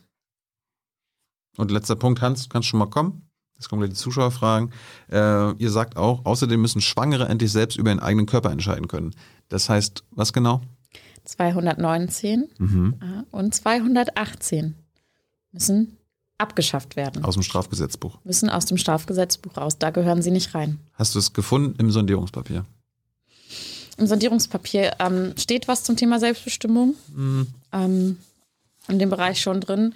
Da ist aber auch ehrlich gesagt so, da haben, drei, äh, da haben die drei Parteien eher eine große Einigkeit. Ich glaube, 219a kein Ding, 218 wird halt die Debatte.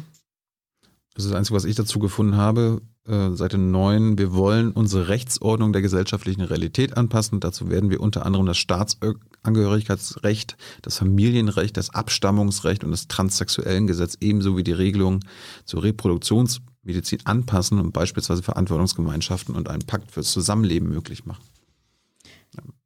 Nee, also ehrlich die beiden gesagt. Paragraphen wurden jetzt nee, nicht also genannt. ich bin bei diesen Fragen ehrlich gesagt optimistisch. Das ist ja eben das, was sich die drei Parteien miteinander teilen, sehr viele gesellschaftspolitische Fragen. Ähm, es müssen dann nur eben, es muss nur eben dann auch eine Gesundheitsversorgung dabei rumspringen, die es äh, schwangeren Menschen auch ermöglicht, diese Rechte wahrzunehmen. Und das ist, glaube ich, viel eher der Knackpunkt. Gibt es eine rote Linie, ähm, wo du sagst, da kann ich dem Koalitionsvertrag nicht zustimmen, wenn da das und das dran steht? Ich finde das mit den roten Linien schwierig, weil es immer wieder dazu führt, dass der eine Punkt gegen den anderen Punkt ausgespielt wird. Es wäre einfach jetzt zu sagen, guck mal, Sarah, da ist doch die, der Hartz-IV-Erhöhung, die du immer wolltest. Mhm. Du bist doch in Hartz IV aufgewachsen. Und dann haben wir dafür ähm, aber an anderen zentralen Bereichen, zum Beispiel, wenn es um äh, Auszubildende geht, nichts drin.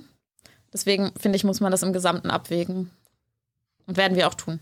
Wie muss Deutschland, also jetzt gehen wir davon aus, dass es diese Ampelregierung gibt, äh, im Jahr 2025 aussehen im Vergleich zu heute? Ähm, es muss gerechter aussehen. Es muss, ähm, ja, ich weiß nicht, ob man Klimaneutralität einem Land ansieht. Klar, vielleicht dadurch, dass die Windräder hier und dort stehen. Ansehen. Aber ich glaube, wir, ähm, ich würde sagen, ähm, 2025 müssen sehr viele Menschen wieder den Glauben gewonnen haben, dass Politik etwas positiv für ihr Leben verändern kann. Und deswegen wieder Lust haben, auch an gesellschaftlicher Veränderung teilzuhaben. Sehr viele Menschen wurden sitzen gelassen über die letzten Jahre, haben auch den Glauben verloren, wählen jetzt nicht mehr. Mhm. Und ich finde es nicht realistisch, dass äh, 2025 wir in unserer gerechten Utopie ankommen. Aber diese Regierung muss das Vertrauen von vielen Menschen zurückgewinnen. Weil ihr fordert ja, die Stillstandspolitik der letzten Jahre muss beendet werden. Ja. Was wäre keine Stillstandspolitik mehr? Keine Stillstandspolitik wäre, dass sich das, dass das Lohnniveau steigt, dass der Niedriglohnsektor schwindet. Keine Stillstandspolitik wäre, dass es besser, dass es einfacher wird, Ausbildung wahrzunehmen, weil es bessere Ausbildungsplätze gibt. Keine Stillstandspolitik wäre, dass massiv investiert wird, dass ähm, Kommunen wieder Handlungsspielräume haben, um damit wir einfach wieder in schöneren Städten und in schöneren Orten leben können. Ähm, also all diese Punkte, die nicht angepackt wurden.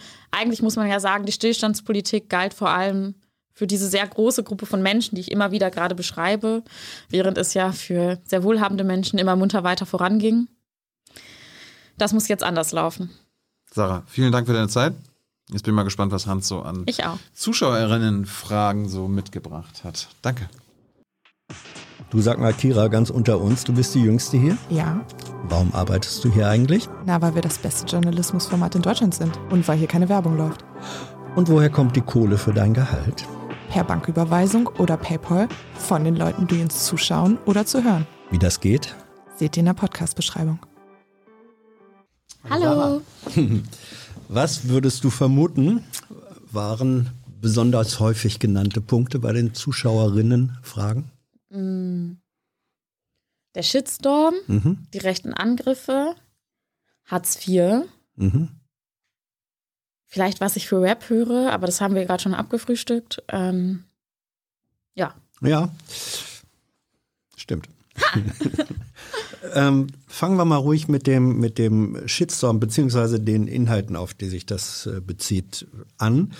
Ähm, besonders häufig wurde äh, das ekelhafte weiße Mehrheitsgesellschaft äh, angesprochen. Da wurde eben gesagt, naja, diese anderen Sachen, da war sie 13, 14. Als du das aber gesagt hast, ekelhafte weiße Mehrheitsgesellschaft, in dem Funkinterview warst du volljährig. 18, glaube ich, ne? Ja. Ähm, wie ist das, wie erklärst du dir selbst, dass du das gesagt hast in der Situation? Ähm, ich habe das gerade schon einmal länger ausgeführt, Ja. äh, äh, ähm, warum ich das in der Situation so gesagt habe, neben meiner eigenen Unsicherheit und der Tatsache, dass es natürlich der ganze Satz einen Kontext hatte, ähm, würde ich aber auch einfach sagen, also es war eine falsche Formulierung. So. Ich finde das, also ich kann verstehen, dass das Leute verletzt hat.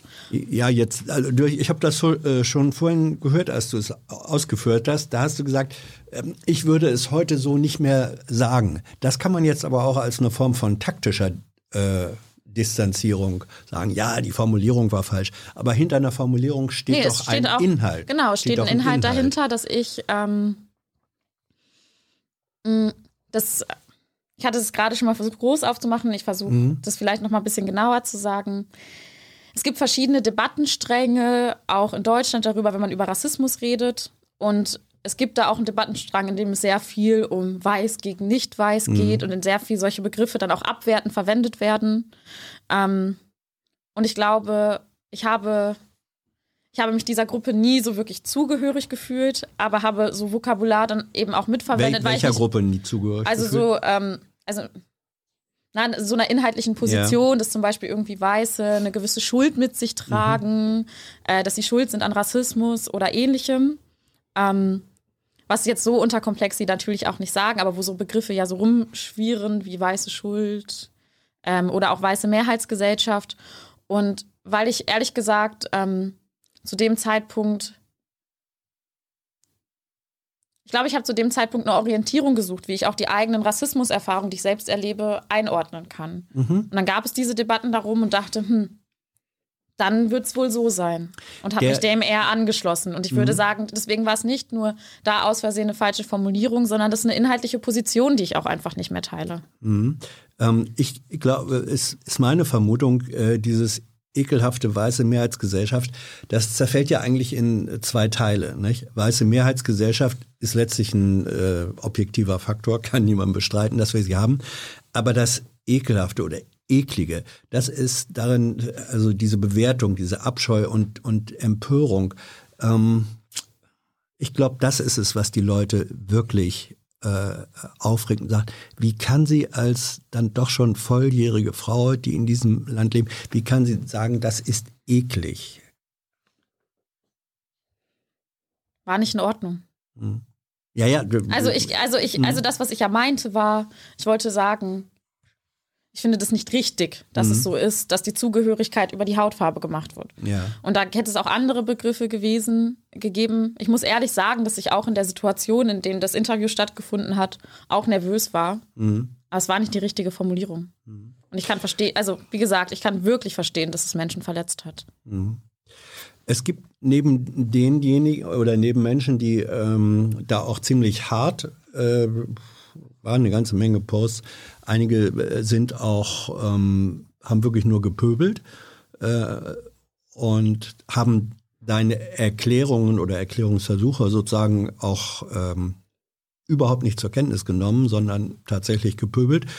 Ähm, die dürfen sich dann auch nicht wundern, wenn sie gelöscht werden. Das ist keine Zensur äh, sondern das ist richtig so. Wer pöbelt, fliegt raus, zu Recht. Es gab neben denjenigen aber auch welche, die dann sagen, ja, man müsse doch Verständnis haben, man dürfe dich nicht so hart anfassen, ist doch noch so eine junge Frau. Welpenschutz, auch der Begriff viel. Wie fühlst du dich denn damit? Ist das nicht sozusagen hinter dem Rücken der Unterstützer auch eine Form von Diskriminierung, dass man sagt, nun fasst diese junge Frau doch nicht so hart an? Hast du nicht auch ein Recht darauf, dass man sich hart mit dir auseinandersetzt?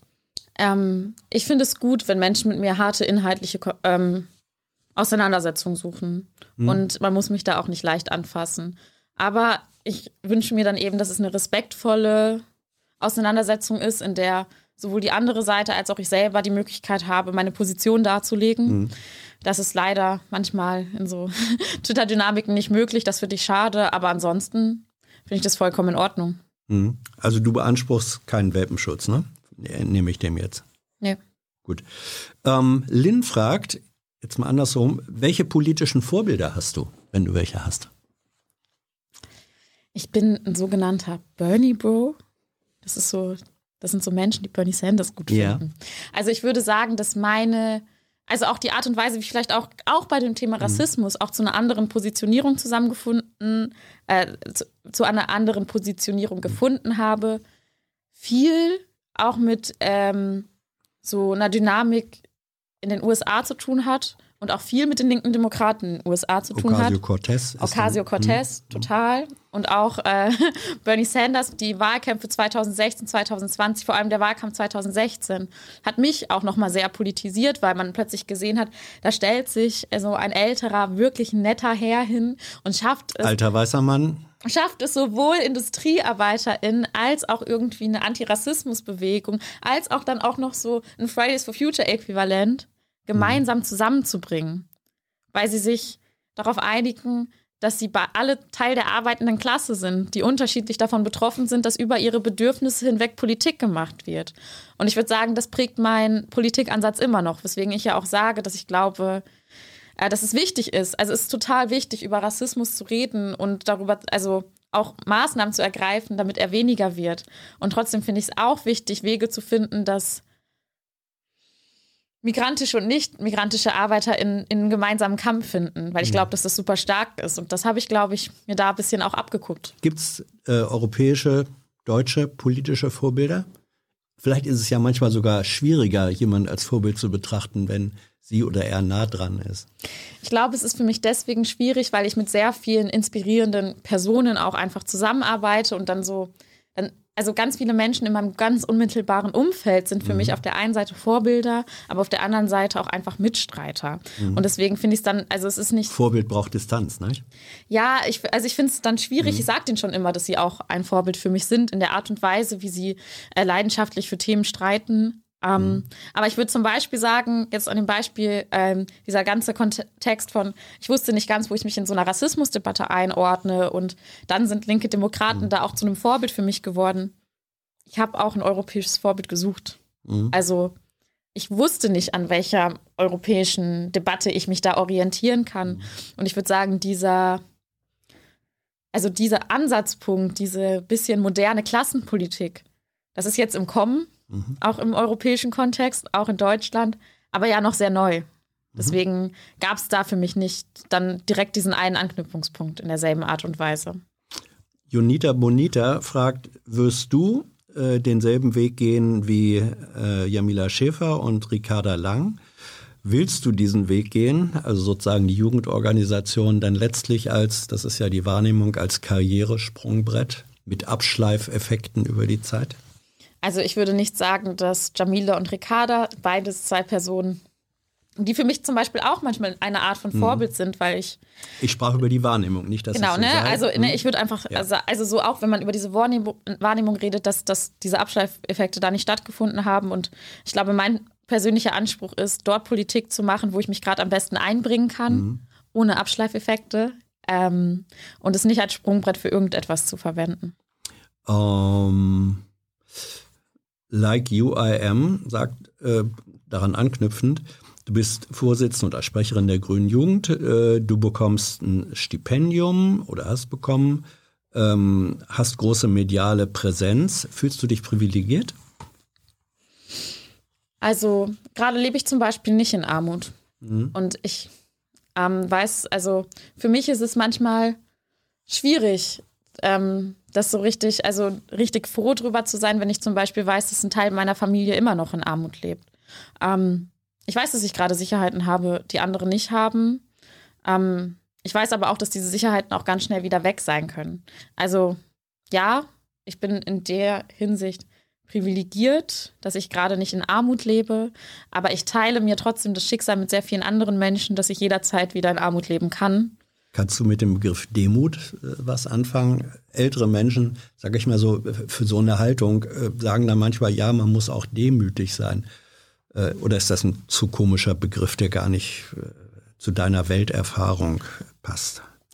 Also ich bin mir dessen bewusst und ich glaube, es ist wichtig, sich der Situation, also auch dem, was man hat, bewusst zu sein. Das ist ja auch das, worum es dann bei so mhm. Privilegien geht.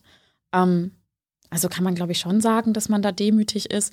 Was ich aber manchmal wahrnehme, gerade in dieser Privilegiendebatte, ist, dass es manchmal auch zu einer gewissen Entfremdung voneinander führt. Also wenn mir Studierende, junge Studierende sagen, aber Sarah, wie soll ich mich denn für soziale Gerechtigkeit einsetzen? Ich bin doch so privilegiert, weil mhm. ich beziehe kein Hartz IV, aber mhm. dann arbeitet die Person in einem schlechten Minijob oder bekommt kaum BAföG-Ansprüche.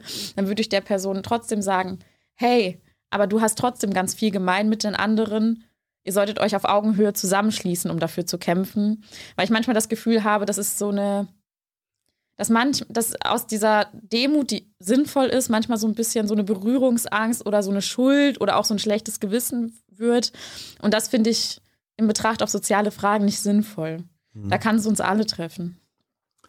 Um, ähm, wie heißt er, Igor oder Jago, meine Handschrift.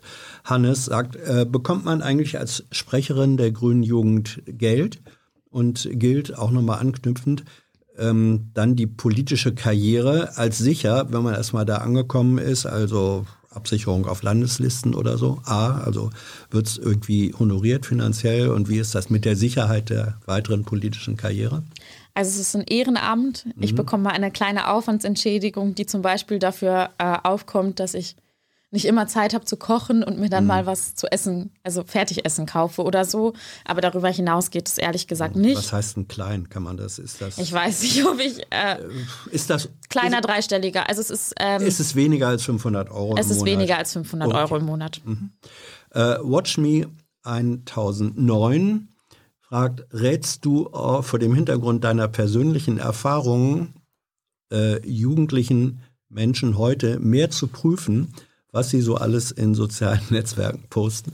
Auf jeden Fall. es ist ja auch irgendwie interessant. Ich meine, ich bin jetzt, wenn man sich so anschaut, wer so sehr in der Öffentlichkeit, ich bin ja auch einfach eine junge Person. Ne? Also ich bin halt 20 ja. und viele andere, auch so Vorsitzende von anderen Jugendorganisationen, sind alle noch mal so ein Stück älter als mhm. ich. Aber das heißt ja, nach mir werden noch mehr Menschen kommen, die in einen Zeit, also die in einem Zeitraum das Internet verwendet haben von, man verwendet das Internet viel, man hat relativ wenig Medienkompetenz in der Schule darüber mitbekommen. Und das heißt, ich glaube, es gibt sehr viele andere Menschen, die über die nächsten Jahre politisch aktiv sein werden, über die man Sachen im Internet finden wird, weil sie damals nicht richtig damit umgegangen sind. Ich würde allen empfehlen, ähm, besser damit umzugehen. Ich lade auch sehr dazu ein, mein Beispiel dafür zu verwenden, mit anderen mhm. Jugendlichen darüber zu reden. Seht her, was passieren kann. Seht her, was aufpasst. passieren kann. Ja. Und glaube ich, trotzdem müssen wir, werden wir auch einen Umgang damit finden müssen. Mhm. Abschlussfrage zu dem Komplex. Äh, Onep Shep meint, hast du einen Buchtipp für uns? Elke Heidenreich sagte ja, man merkt, dass du nicht liest. Hm. Oh, da muss ich jetzt ganz gut nachdenken, welches Buch ich nehmen würde.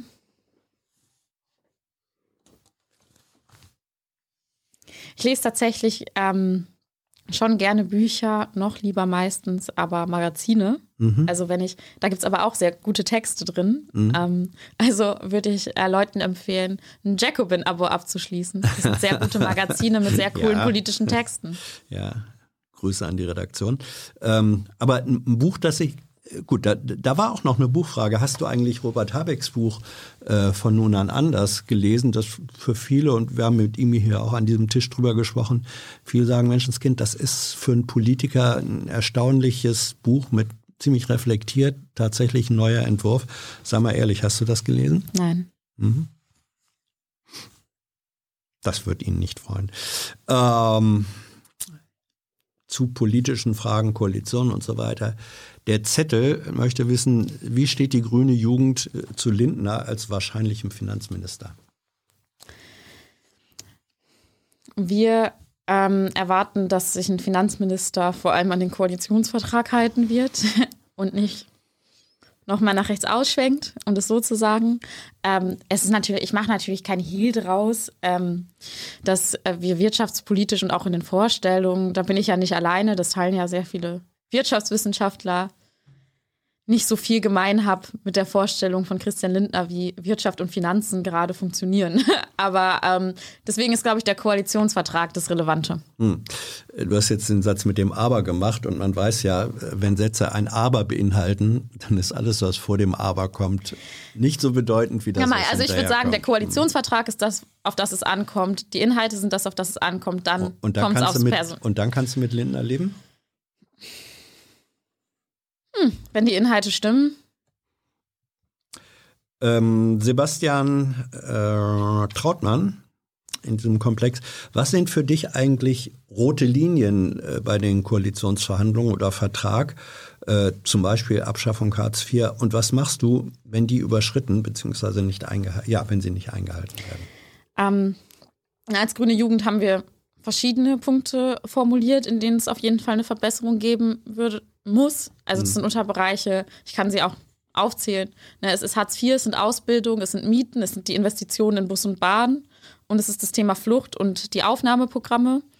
Und wenn da nichts passiert, dann ist es nicht mal eine persönliche Entscheidung, mhm. sondern dann werden wir als Grüne Jugend gegen den Koalitionsvertrag stimmen. Was nichts daran ändert, im Zweifelsfall, dass die Koalition, ihr seid dann das grüne Feigenblatt, nicht? Das gute, das gute grüne Gewissen. also ich glaube, wir wollen uns ja nicht, aber es passiert trotzdem. Na, ich glaube schon, dass man ähm, einer grünen Partei auch das Selbstbewusstsein zutrauen sollte, auch selbst darüber zu entscheiden, ob mhm. das äh, ein guter Koalitionsvertrag ist oder nicht. Und ähm, genau. Utopia Dream 7, wie stehst du eigentlich äh, zu deinen baden-württembergischen Parteifreunden Kretschmann und andere? Mhm dass eine grüne Jugend mit äh, Regierungs-, also einer schwarz-grünen Regierungspolitik sehr große Differenzen hat, ist kein Geheimnis. Die grüne Jugend Baden-Württemberg hat auch gegen die Auf, also gegen die schwarz-grüne Regierung quasi gegen den Abschluss des Koalitionsvertrags gestimmt. Ähm, genau. Ich würde niemandem, kann einfach keinem grünen Landesverband empfehlen, mit der CDU zu koalieren. Ja. Äh, wie ist denn dein persönliches Verhältnis zu Kretschmann, wenn es eins gibt? Wir haben gerade kein persönliches Verhältnis. Gerade kein. Also. Mhm. oh. äh, unter, KR fragt, unterstützt die grüne Jugend die 100-Tage-Forderungen von Fridays for Future? Ja. 7JHLA, wie ist es möglich ähm, oder wie kann es möglich gemacht werden, dass aus der Klimabewegung eine mehrheitsfähige soziale Bewegung wird? Indem wir als Klimabewegung soziale Fragen mehr in den Mittelpunkt rücken, indem wir bewusst Bündnisse suchen mit den ArbeiterInnen, die gerade in den Regionen leben, die am meisten davon betroffen sind, mhm. mit den ArbeiterInnen der Automobilindustrie beispielsweise und indem wir dann auch konsequent sind und sagen, Nein, wir wollen kein CO2, keine CO2-Preiserhöhung, wenn sie nicht auch sozial ausgeglichen ist. Also die Arbeitnehmer, sag ich jetzt mal äh, mit dieser Begrifflichkeit in der Automobilindustrie, sind manchmal ja diejenigen, ähm, die das Ende des Verbrenners gar nicht so sehr bald sich wünschen. Nicht? Ja, die, wünschen, die wünschen sich sichere Jobs und eine Zukunftsperspektive. Ja. Und genau in diesem gemeinsamen Interesse kann sich eine Klimabewegung und auch äh, ArbeiterInnen dann eben auch treffen. Es wurde während des ähm, Gesprächs mehrfach gesagt, Menschenskind, sehr nett, aber das ist alles so ein grünes Wünsch dir was, äh, was Sarah hier ähm, vertritt. Da wird nirgendwo die Frage gestellt oder behandelt oder von dir aufgeworfen, wie finanzieren wir das eigentlich alles? Hm, nee, also würd, vor der Finanzierungsfrage würde ich mich gar nicht drücken. Ich finde es sehr sinnvoll, dass für gerade, ähm, also dass wir ähm, eben Schulden aufnehmen, um zu investieren. Ähm, es ist ja so, dass es jetzt gerade einfach sehr günstige Konditionen sind, um massiv zu investieren, damit wir irgendwie einen klimaneutralen und sozialen Umbau der Gesellschaft schaffen. Ähm, das auf der einen Seite, auf der anderen Seite, ne, ist es auch so, dass eine Ampel nicht unsere Wunschkoalition ist. Ja, ja, ja. Also, ne, wie, also wenn, es, es ja, gibt jetzt Spielräume. Genau, ja, es ist Wirklichkeit. Und jetzt, ist jetzt ist für uns klar, die Spielräume, die jetzt im Haushalt da sind, müssen dafür genutzt werden, um den Sozialstaat zu stärken, müssen dafür genutzt werden, dass der Sozialstaat eben nicht weiter Lücken hat. Und die, die Dinge, die wir investieren müssen, die müssen über Investitionsprogramme laufen und das werden sie am Ende des Tages auch. Nur halt nicht direkt über einen Haushalt, sondern über Investitionsgesellschaften. Ähm ich würde eher sagen, dass, äh, wenn ich das noch ja, sagen klar. kann, dass sich die FDP vor der Frage drückt, wie das eigentlich alles finanzierbar ist. Da hast du schon viel gelernt von den erfahrenen Parteimitgliedern äh, in der Argumentation. Impossible Physics äh, möchte wissen, kann sich die grüne Jugend nicht dafür einsetzen, dass Korruptionsbekämpfung und Bekämpfung äh, von Profitlobbyismus in den Koalitionsvertrag reinkommt? Ähm, also wir haben ja gerade über den Antrag geredet. Es war jetzt mhm. nicht einer der Fokus im Antrag, aber im Interesse der grünen Jugend. Mhm. Raskas fragt im Forum, ähm, man findet bei euch relativ wenig auf eurer Website, äh, relativ wenig an Positionen zur Außenpolitik. Warum ist das eigentlich so? Und dazu äh, Besi Shop fragt, wie stehst du zu Menschenrechten in der Volksrepublik China und dem Einfluss Chinas in Afrika? Ähm, zuerst würde ich sagen, ähm, zum Thema, warum findet man da so mhm. wenig? Ähm, eine grüne Jugend setzt sich, also das letzte Mal, dass wir breite außenpolitische Beschlüsse gefasst haben, ist tatsächlich einfach etwas her. Und wir werden uns als Verband auch wieder neu mit diesem Thema befassen. Mit, äh, wir sind ja auch einfach an anderen, also wir haben uns als Verband über die letzten Jahre auch sehr verändert. Deswegen ist es sinnvoll, neue, dort neue Beschlüsse zu fassen und das werden wir auch tun. Aber, aber, aber das Defizit gibst du zu, dass, dass zu wenig außenpolitisches Profil ja, bei der grünen Jugend derzeit da ist. Also ich glaube, das, was auf jeden Fall da ist, sind eben die ähm, Richtlinien, an der, denen wir eine Außenpolitik messen, nämlich ähm, dass Menschenrechte gewahrt werden müssen, und zwar überall, und das auch eine Außenpolitik. Und ich glaube, das ist das, woran wir arbeiten möchten, dort eine gute Analyse zu finden, dass ähm, man auch eine Außenpolitik nicht von Machtverhältnissen lösen kann und auch ähm, dass für uns klar ist, dass in der Außenpolitik ganz klar die Bedürfnisse der Menschen an jedem Ort über Profite von Einzelnen gehen. Aber da gibt es, ja, da ja, würde ich eben sagen, da mhm. muss geschärft werden. Das ähm, werden wir als Verband auch tun. Ähm, und, und konkret äh, China. Und, genau, ja. konkret zu der Frage China muss mhm. ich sagen, ich bin äh, leider keine Außenpolitik-Expertin. Ich kann mhm. das gerade nicht beurteilen. Mhm. Was weißt du oder weißt du etwas über die äh, Rolle der VR China in Afrika? Da sagen manche, das sei sozusagen eine neue äh, Epoche des äh, Kolonialismus. Ist, hast du das auf dem Schirm oder nicht? Ähm, da kann ich mich nicht weiter zu okay. äußern. Mhm. Ähm, Robin Hood, was würdest du konkret dafür tun, um höhere Löhne zu gewährleisten? Ähm, ja, wenn man schon sagt, bedingungsloses Grundeinkommen, nein, aber wie denn dann höhere Löhne? Also auf der einen Seite, ne, es gibt jetzt die Mindestlohnerhöhung. Wir finden, die ist nicht weitreichend genug. Ich glaube, das, was dort wirklich entscheidend sein wird, ist die Frage, ob die Mindestlohnkommission, die entscheidet den, also die richtet den Mindestlohn nach verschiedenen Kriterien aus. Ein mhm. Kriterium fehlt, dass er armutsfest sein muss. Dieses Kriterium muss aufgenommen werden. Auf der anderen Seite ähm, ist das, was unabdingbar ist für gute Löhne, ähm, starke Gewerkschaften. Ich kann nur dafür werben, auch für alle, Bist die. Du Gewerkschaftsmitglied? Ich bin Gewerkschaftsmitglied. Mhm. Ähm, dass ähm, wir in die Gewerkschaften eintreten. Ähm, sie sind jetzt gerade nicht in ihrer stärksten Position, die sie jemals hatten. Und das heißt aber auch, dass es Gesetzesvorgaben gibt, um Gewerkschaften systematisch zu stärken. Ne? Ähm, es gibt zum Beispiel den Vorschlag, dass äh, man von Seiten des Bundes ähm, nur noch Projekte, also dass man ausgeschriebene Projekte nur noch an die Unternehmen vergibt, die ähm, die Tariflöhne vergeben, mhm. beispielsweise um. Das ist jetzt aber auch schon Position der jetzigen Bundesregierung. Äh, ja, ne? Position und mhm. Umsetzung klaffen da weit auseinander. Mhm. Dann schauen wir uns an, ähm, wie man es eigentlich schafft, dass Gewerkschaften Zugriff auf bestimmte Branchen bekommen. Also man redet ja immer abstrakt über den Begriff der Plattformökonomie. Lieferando, Gorillas etc. Wie können wir es schaffen, dass Gewerkschaften dort einen Zugriff bekommen, damit sie dort eben auch ArbeiterInnen organisieren kann, mhm. damit eben auch ähm, ein Streik am Ende dazu führt, dass es auch höhere Löhne gibt. Und als letzter Punkt gibt es eben auch ähm, Regelungen, die es zum Beispiel schwieriger machen können, dass ähm, jetzt gerade ist es so, wenn man eben einen Betriebsrat gründen möchte in einem Unternehmen, dann kommt man damit manchmal nicht weit, weil man dann gefeuert wird, mhm. weil es für einen Arbeitgeber unbequem ist. Hier kann die Politik natürlich die Arbeitnehmer stärken, damit dort Betriebsräte gegründet werden und sie sich dort organisieren können. Dafür braucht es aber auch eine Politik, die sich auf die Seite der ArbeiterInnen schlägt. Und ich würde sagen, das hat die letzten, haben die letzten Bundesregierungen nicht gemacht.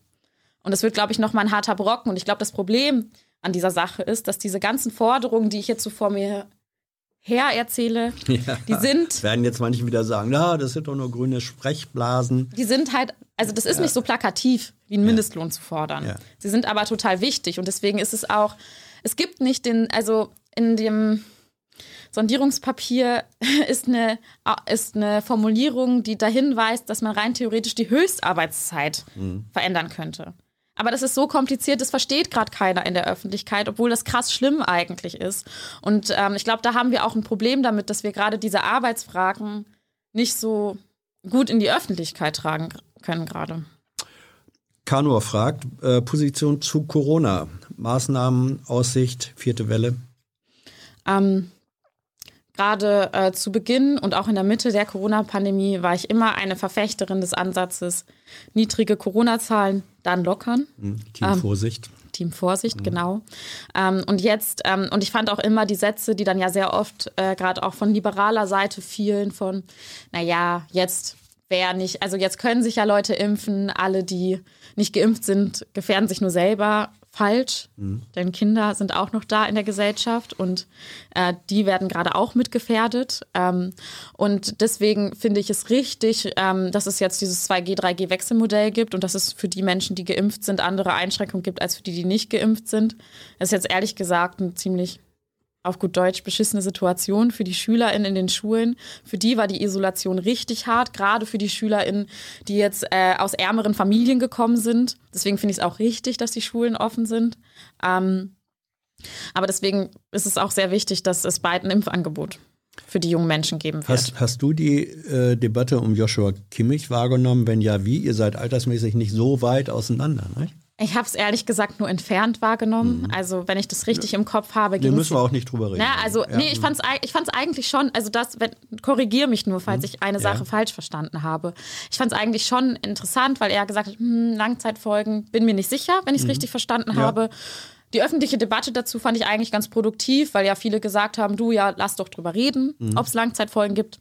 Die gibt es nicht. So, ich hole mir meinen Rat, ob ich mich impfen lasse. Ich bin geimpft, auch mhm. bei Virologen. Aber ich kann Also ich glaube, es ist wichtig. Gibt es viele mit in deiner Alterskohorte, die gerade, weil ihr ja, äh, also was weiß ich, 50, 60 Jahre Leben noch vor euch habt, dass es da junge Menschen gibt, die dann sagen, Menschenskind, da möchte ich aber wirklich ein bisschen sicherer sein, was das auf die lange Strecke, ist das verbreitet? Das kann ich gar nicht einschätzen. Also in meinem Umfeld sind alle Leute eigentlich geimpft. Aber das, was ich einschätzen kann, ist, dass es nicht unbedingt in meiner Alterskohorte, aber aus so einem Kontext, aus so einer prekären Situation kommt. Da gibt es ja auch Studien drüber, dass Menschen, die in Armut leben, ein größeres Misstrauen haben gegenüber der Impfung. Und es liegt jetzt nicht daran, dass sie, äh, keine Ahnung, dümmer sind als andere, sondern ähm, ich kenne das auch aus meinem Umfeld, wenn man halt mehrmals im Gesundheitssystem erlebt, man ist krass krank, muss ewig auf einen Arzttermin warten, man macht sich Sorgen, werde ich gerade eigentlich richtig behandelt, weil es gibt ja irgendwie eine Zweiklassenmedizin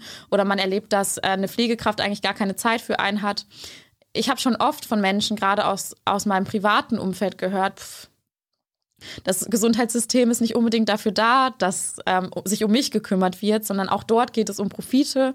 Und natürlich ist es verkürzt. Ja, man kann sich dahinter auch verstecken, nicht? Aber ich glaube schon, dass, ähm, dass es richtig ist, nicht jedes Misstrauen, das da ist bei Menschen immer sofort als äh, Corona-Leugner an der Stelle abzutun, sondern sich auch zu fragen, warum Menschen so ein Misstrauen da entwickelt haben. Äh, zwei letzte Fragen. Einmal Rick Deckert aus dem Forum. Äh, hast du auch den Eindruck, dass deine Generation, grob gesagt, in zwei Lager zerfällt, äh, jetzt politisch und aktivistisch gesehen? A, die Klimastreikenden versus die Jungliberalen? Äh, das spielt sicherlich auf die Erstwählerergebnisse auch an. Da würde ich erstmal sagen, die Jugend war auch schon vor dieser Wahl heterogen. Also das letzte Mal, wenn ich mich richtig erinnere, haben die erst, hat die Erstwählerwahl die CDU gewonnen. Dass man, und das sage ich auch als NRWlerin, auch als eher konservativ geprägte Person nicht Armin Laschet wählen wollte und die FDP gewählt hat, ist ja vollkommen in Ordnung, kann ich voll verstehen. Und darüber hinaus, ja, würde ich schon, also ich würde sagen, dass wir, also das, was uns ja quasi von auch Jungliberalen oder Liberalen unterscheidet, ist, dass wir eine unterschiedliche Analyse haben. Ich habe, also junge Menschen werden sozialisiert und es wird ihnen nicht nur in der Schule, sondern generell gesagt, wenn du was leistest, ähm, dann wirst du es zu was bringen. Jeder seines Glückes Schmied. Jenes ist, und das habe ja sogar ich krass internalisiert gehabt und dachte deswegen ganz lang, dass meine Mama und ich selbst schuld daran sind, dass wir in Armut leben. Dass viele junge Menschen äh, so sozialisiert sind und dass dann auch so ein Aufstiegsgedanke der FDP daran anknüpft, kann ich voll verstehen. Und auch so, ne, ich finde es vollkommen okay, dass Menschen unterschiedliche Parteien wählen. Ich teile die Analyse aber nicht und ich glaube nicht, ähm, dass das am Ende aufgeht und ähm, es ist nicht jeder seines eigenen Glückes Schmied und nicht jeder, der viel leistet, wird es am Ende schaffen. Leider. Wobei manche jetzt sagen werden, bist du, Sarah, nicht ein Beispiel dafür, dass es aber eben doch funktionieren kann? Ja, das wird mir oft gesagt und ich kann das auch verstehen. Also ich freue mich ja auch, dass ich gerade nicht in Armut lebe. Aber ich würde sagen, das hat nur begrenzt was mit Können zu tun, sondern hatte sehr viel auch mit Glück zu tun. Was wäre, wenn da nicht die Lehrer gewesen wären, die gesagt hätten, hey Sarah, willst du dich nicht für ein Stipendium bewerben? Was wäre, wenn ich von meiner Kirchgemeinde keine Unterstützung gehabt hätte? Was wäre, wenn ich, ich hatte relativ gute Noten in der Grundschule. Die hätten ja nur ein bisschen schlechter sein müssen und ich wäre vielleicht schon gar nicht auf dem Gymnasium gelandet, während andere, die, äh, keine Ahnung, eher so Zweien und Dreien geschrieben haben, aber eine starke Unterstützung von ihren Eltern hatten, da gut durchgekommen sind. Ich glaube schon, dass ich auch viel Glück hatte. Ähm, und ich möchte nicht, dass man Glück haben muss, um es da quasi rauszuschaffen. Die letzte Frage von Benjamin Ross. Wie ist deine Haltung zur Bundeswehr und zur Nationalflagge Schwarz-Rot-Gold? Was verbindest du eigentlich mit beiden? Ich habe dazu ein ambivalentes Verhältnis. Also da kommt gerade, kommen jetzt gerade keine Gefühle in irgendeine Richtung. Ja, hoch. Ambivalenz heißt ja, das ist eigentlich zwei Seiten oder gemischt. Okay, oder dann habe ich dazu ein. Welches, welches sind die gemischten oder die, die Nee, widersprüchlichen? nee ich glaube, dann, dann würde ich sagen, dann war ambivalent das falsche Wort. Na, also, ich habe da eigentlich jetzt keine Gefühlsassoziation. Bundeswehr juckt dich nicht weiter. Bundes das würde ich nicht sagen, dass es mich nicht weiter juckt, sondern es ist ja sehr wichtig, darüber zu reden, ähm, wofür eine Bundeswehr eingesetzt wird und wofür auch nicht und auch unter welchen Bedingungen ein Auslandsansatz überhaupt stattfinden darf. Ähm, ja, das ist halt ein politisches Thema, das auch mich und auch die grüne Jugend umtreibt. Ähm, gerade auch, ähm, wenn wir da, also gerade auch, wenn wir darauf zurückschauen, was in Afghanistan mhm. passiert ist. Ähm, aber da geht es ja eher um, also das ist, es ist jetzt nicht auf die Personen in der Bundeswehr mhm. bezogen, sondern vor allem auf darum, wie wir politisch, ja. genau, wie wir politisch damit umgehen. Und Schwarz-Rot-Gold war mal, äh, das war mal eine revolutionäre Fahne. Das war die Fahne der, der progressiven Studenten ähm, 1848 und davor. Nur so ja, als für mich, für mich ist es ja, gerade einfach die deutsche weg, ne? Nationalflagge. Ja, ja, okay. Ja, Sarah, danke schön. Ähm, ich stelle jetzt die Frage, die ich persönlich immer gehasst habe. Äh, wo, wo, siehst du dich in fünf Jahren? Kannst du das sagen? Nee, gar nicht. Ich hoffe, ich sehe mich politisch an. Also ich hoffe, ich bin in fünf Jahren an einem Ort, wo ich mich weiter politisch einbringen kann mhm. und weiter dafür sorgen kann, dass ähm, gerade sozialen Fragen mehr wieder in den Fokus gerückt werden. Hoffentlich sind wir in fünf Jahren auch schon viel weiter, was dieses Thema angeht. Und ich kann weiter daran mitarbeiten, wo auch immer. Wo siehst du deine größte politische Baustelle, an die du jetzt rangehen musst? Landwirtschaftspolitik. Hm. Und das meine ich ernst, weil es ist ja, ja so ein großer Sektor und so ja. relevant. Manchmal habe ich das Gefühl, da könnte ich noch mehr reinkommen. Ah, interessant. Sarah, danke schön. Danke für deine Zeit. Danke, dass Antworten. ich hier sein konnte. Ja, oh ja, das ist ah, die allerletzte Frage, weil, weil, sie, weil sie wurde ge gestellt im Forum. Ähm, wie hast du dich eigentlich auf dieses Gespräch vorbereitet? Wurdest du gebrieft? Hast du dich selber gebrieft? Es hat ja auch schon Menschen gegeben, die sind ähm, in Fallen getappt. Jedenfalls wurde das so wahrgenommen. Also ich glaube, meine Vorbereitung läuft vielleicht schon ein paar Jahre. Ich gucke einfach viel Jung und Naiv. Aha, also ich habe auch früher schon viel Jung und Naiv geschaut und deswegen wusste ich auch, was mich erwartet. Mhm. Also es gab es dann. Äh also klar, ich habe, also klar habe ich, also so wie man das halt vor Interviews macht, geht man mhm. noch mal ein bisschen durch. Was sind die Themen, die gerade relevant sind? Mhm. Ähm, keiner möchte gerne kalt erwischt werden, mhm. aber ansonsten weiß ich auch, dass es bei Jung und Naiv auch sehr viel darum geht, ähm, persönlichen Standpunkt äh, darzulegen, auch darüber zu reden, wer man auch hinter einer Position, die man auch im Beschluss gefasst hat, eigentlich ist. Und das kann man nicht auswendig lernen. Dankeschön. Ja, dieses Format Jung und Naiv gibt es, ihr wisst es, nur dank eurer Unterstützung, ähm, für die wir auch in diesen Zeiten, wo wir Corona-bedingt weniger produzieren konnten als sonst, sehr dankbar sind. Und ähm, wer in den, im vergangenen Monat äh, mit Beträgen von 20 Euro und mehr unterstützt hat, seht ihr jetzt im Abspann. Bis bald. Tschüss.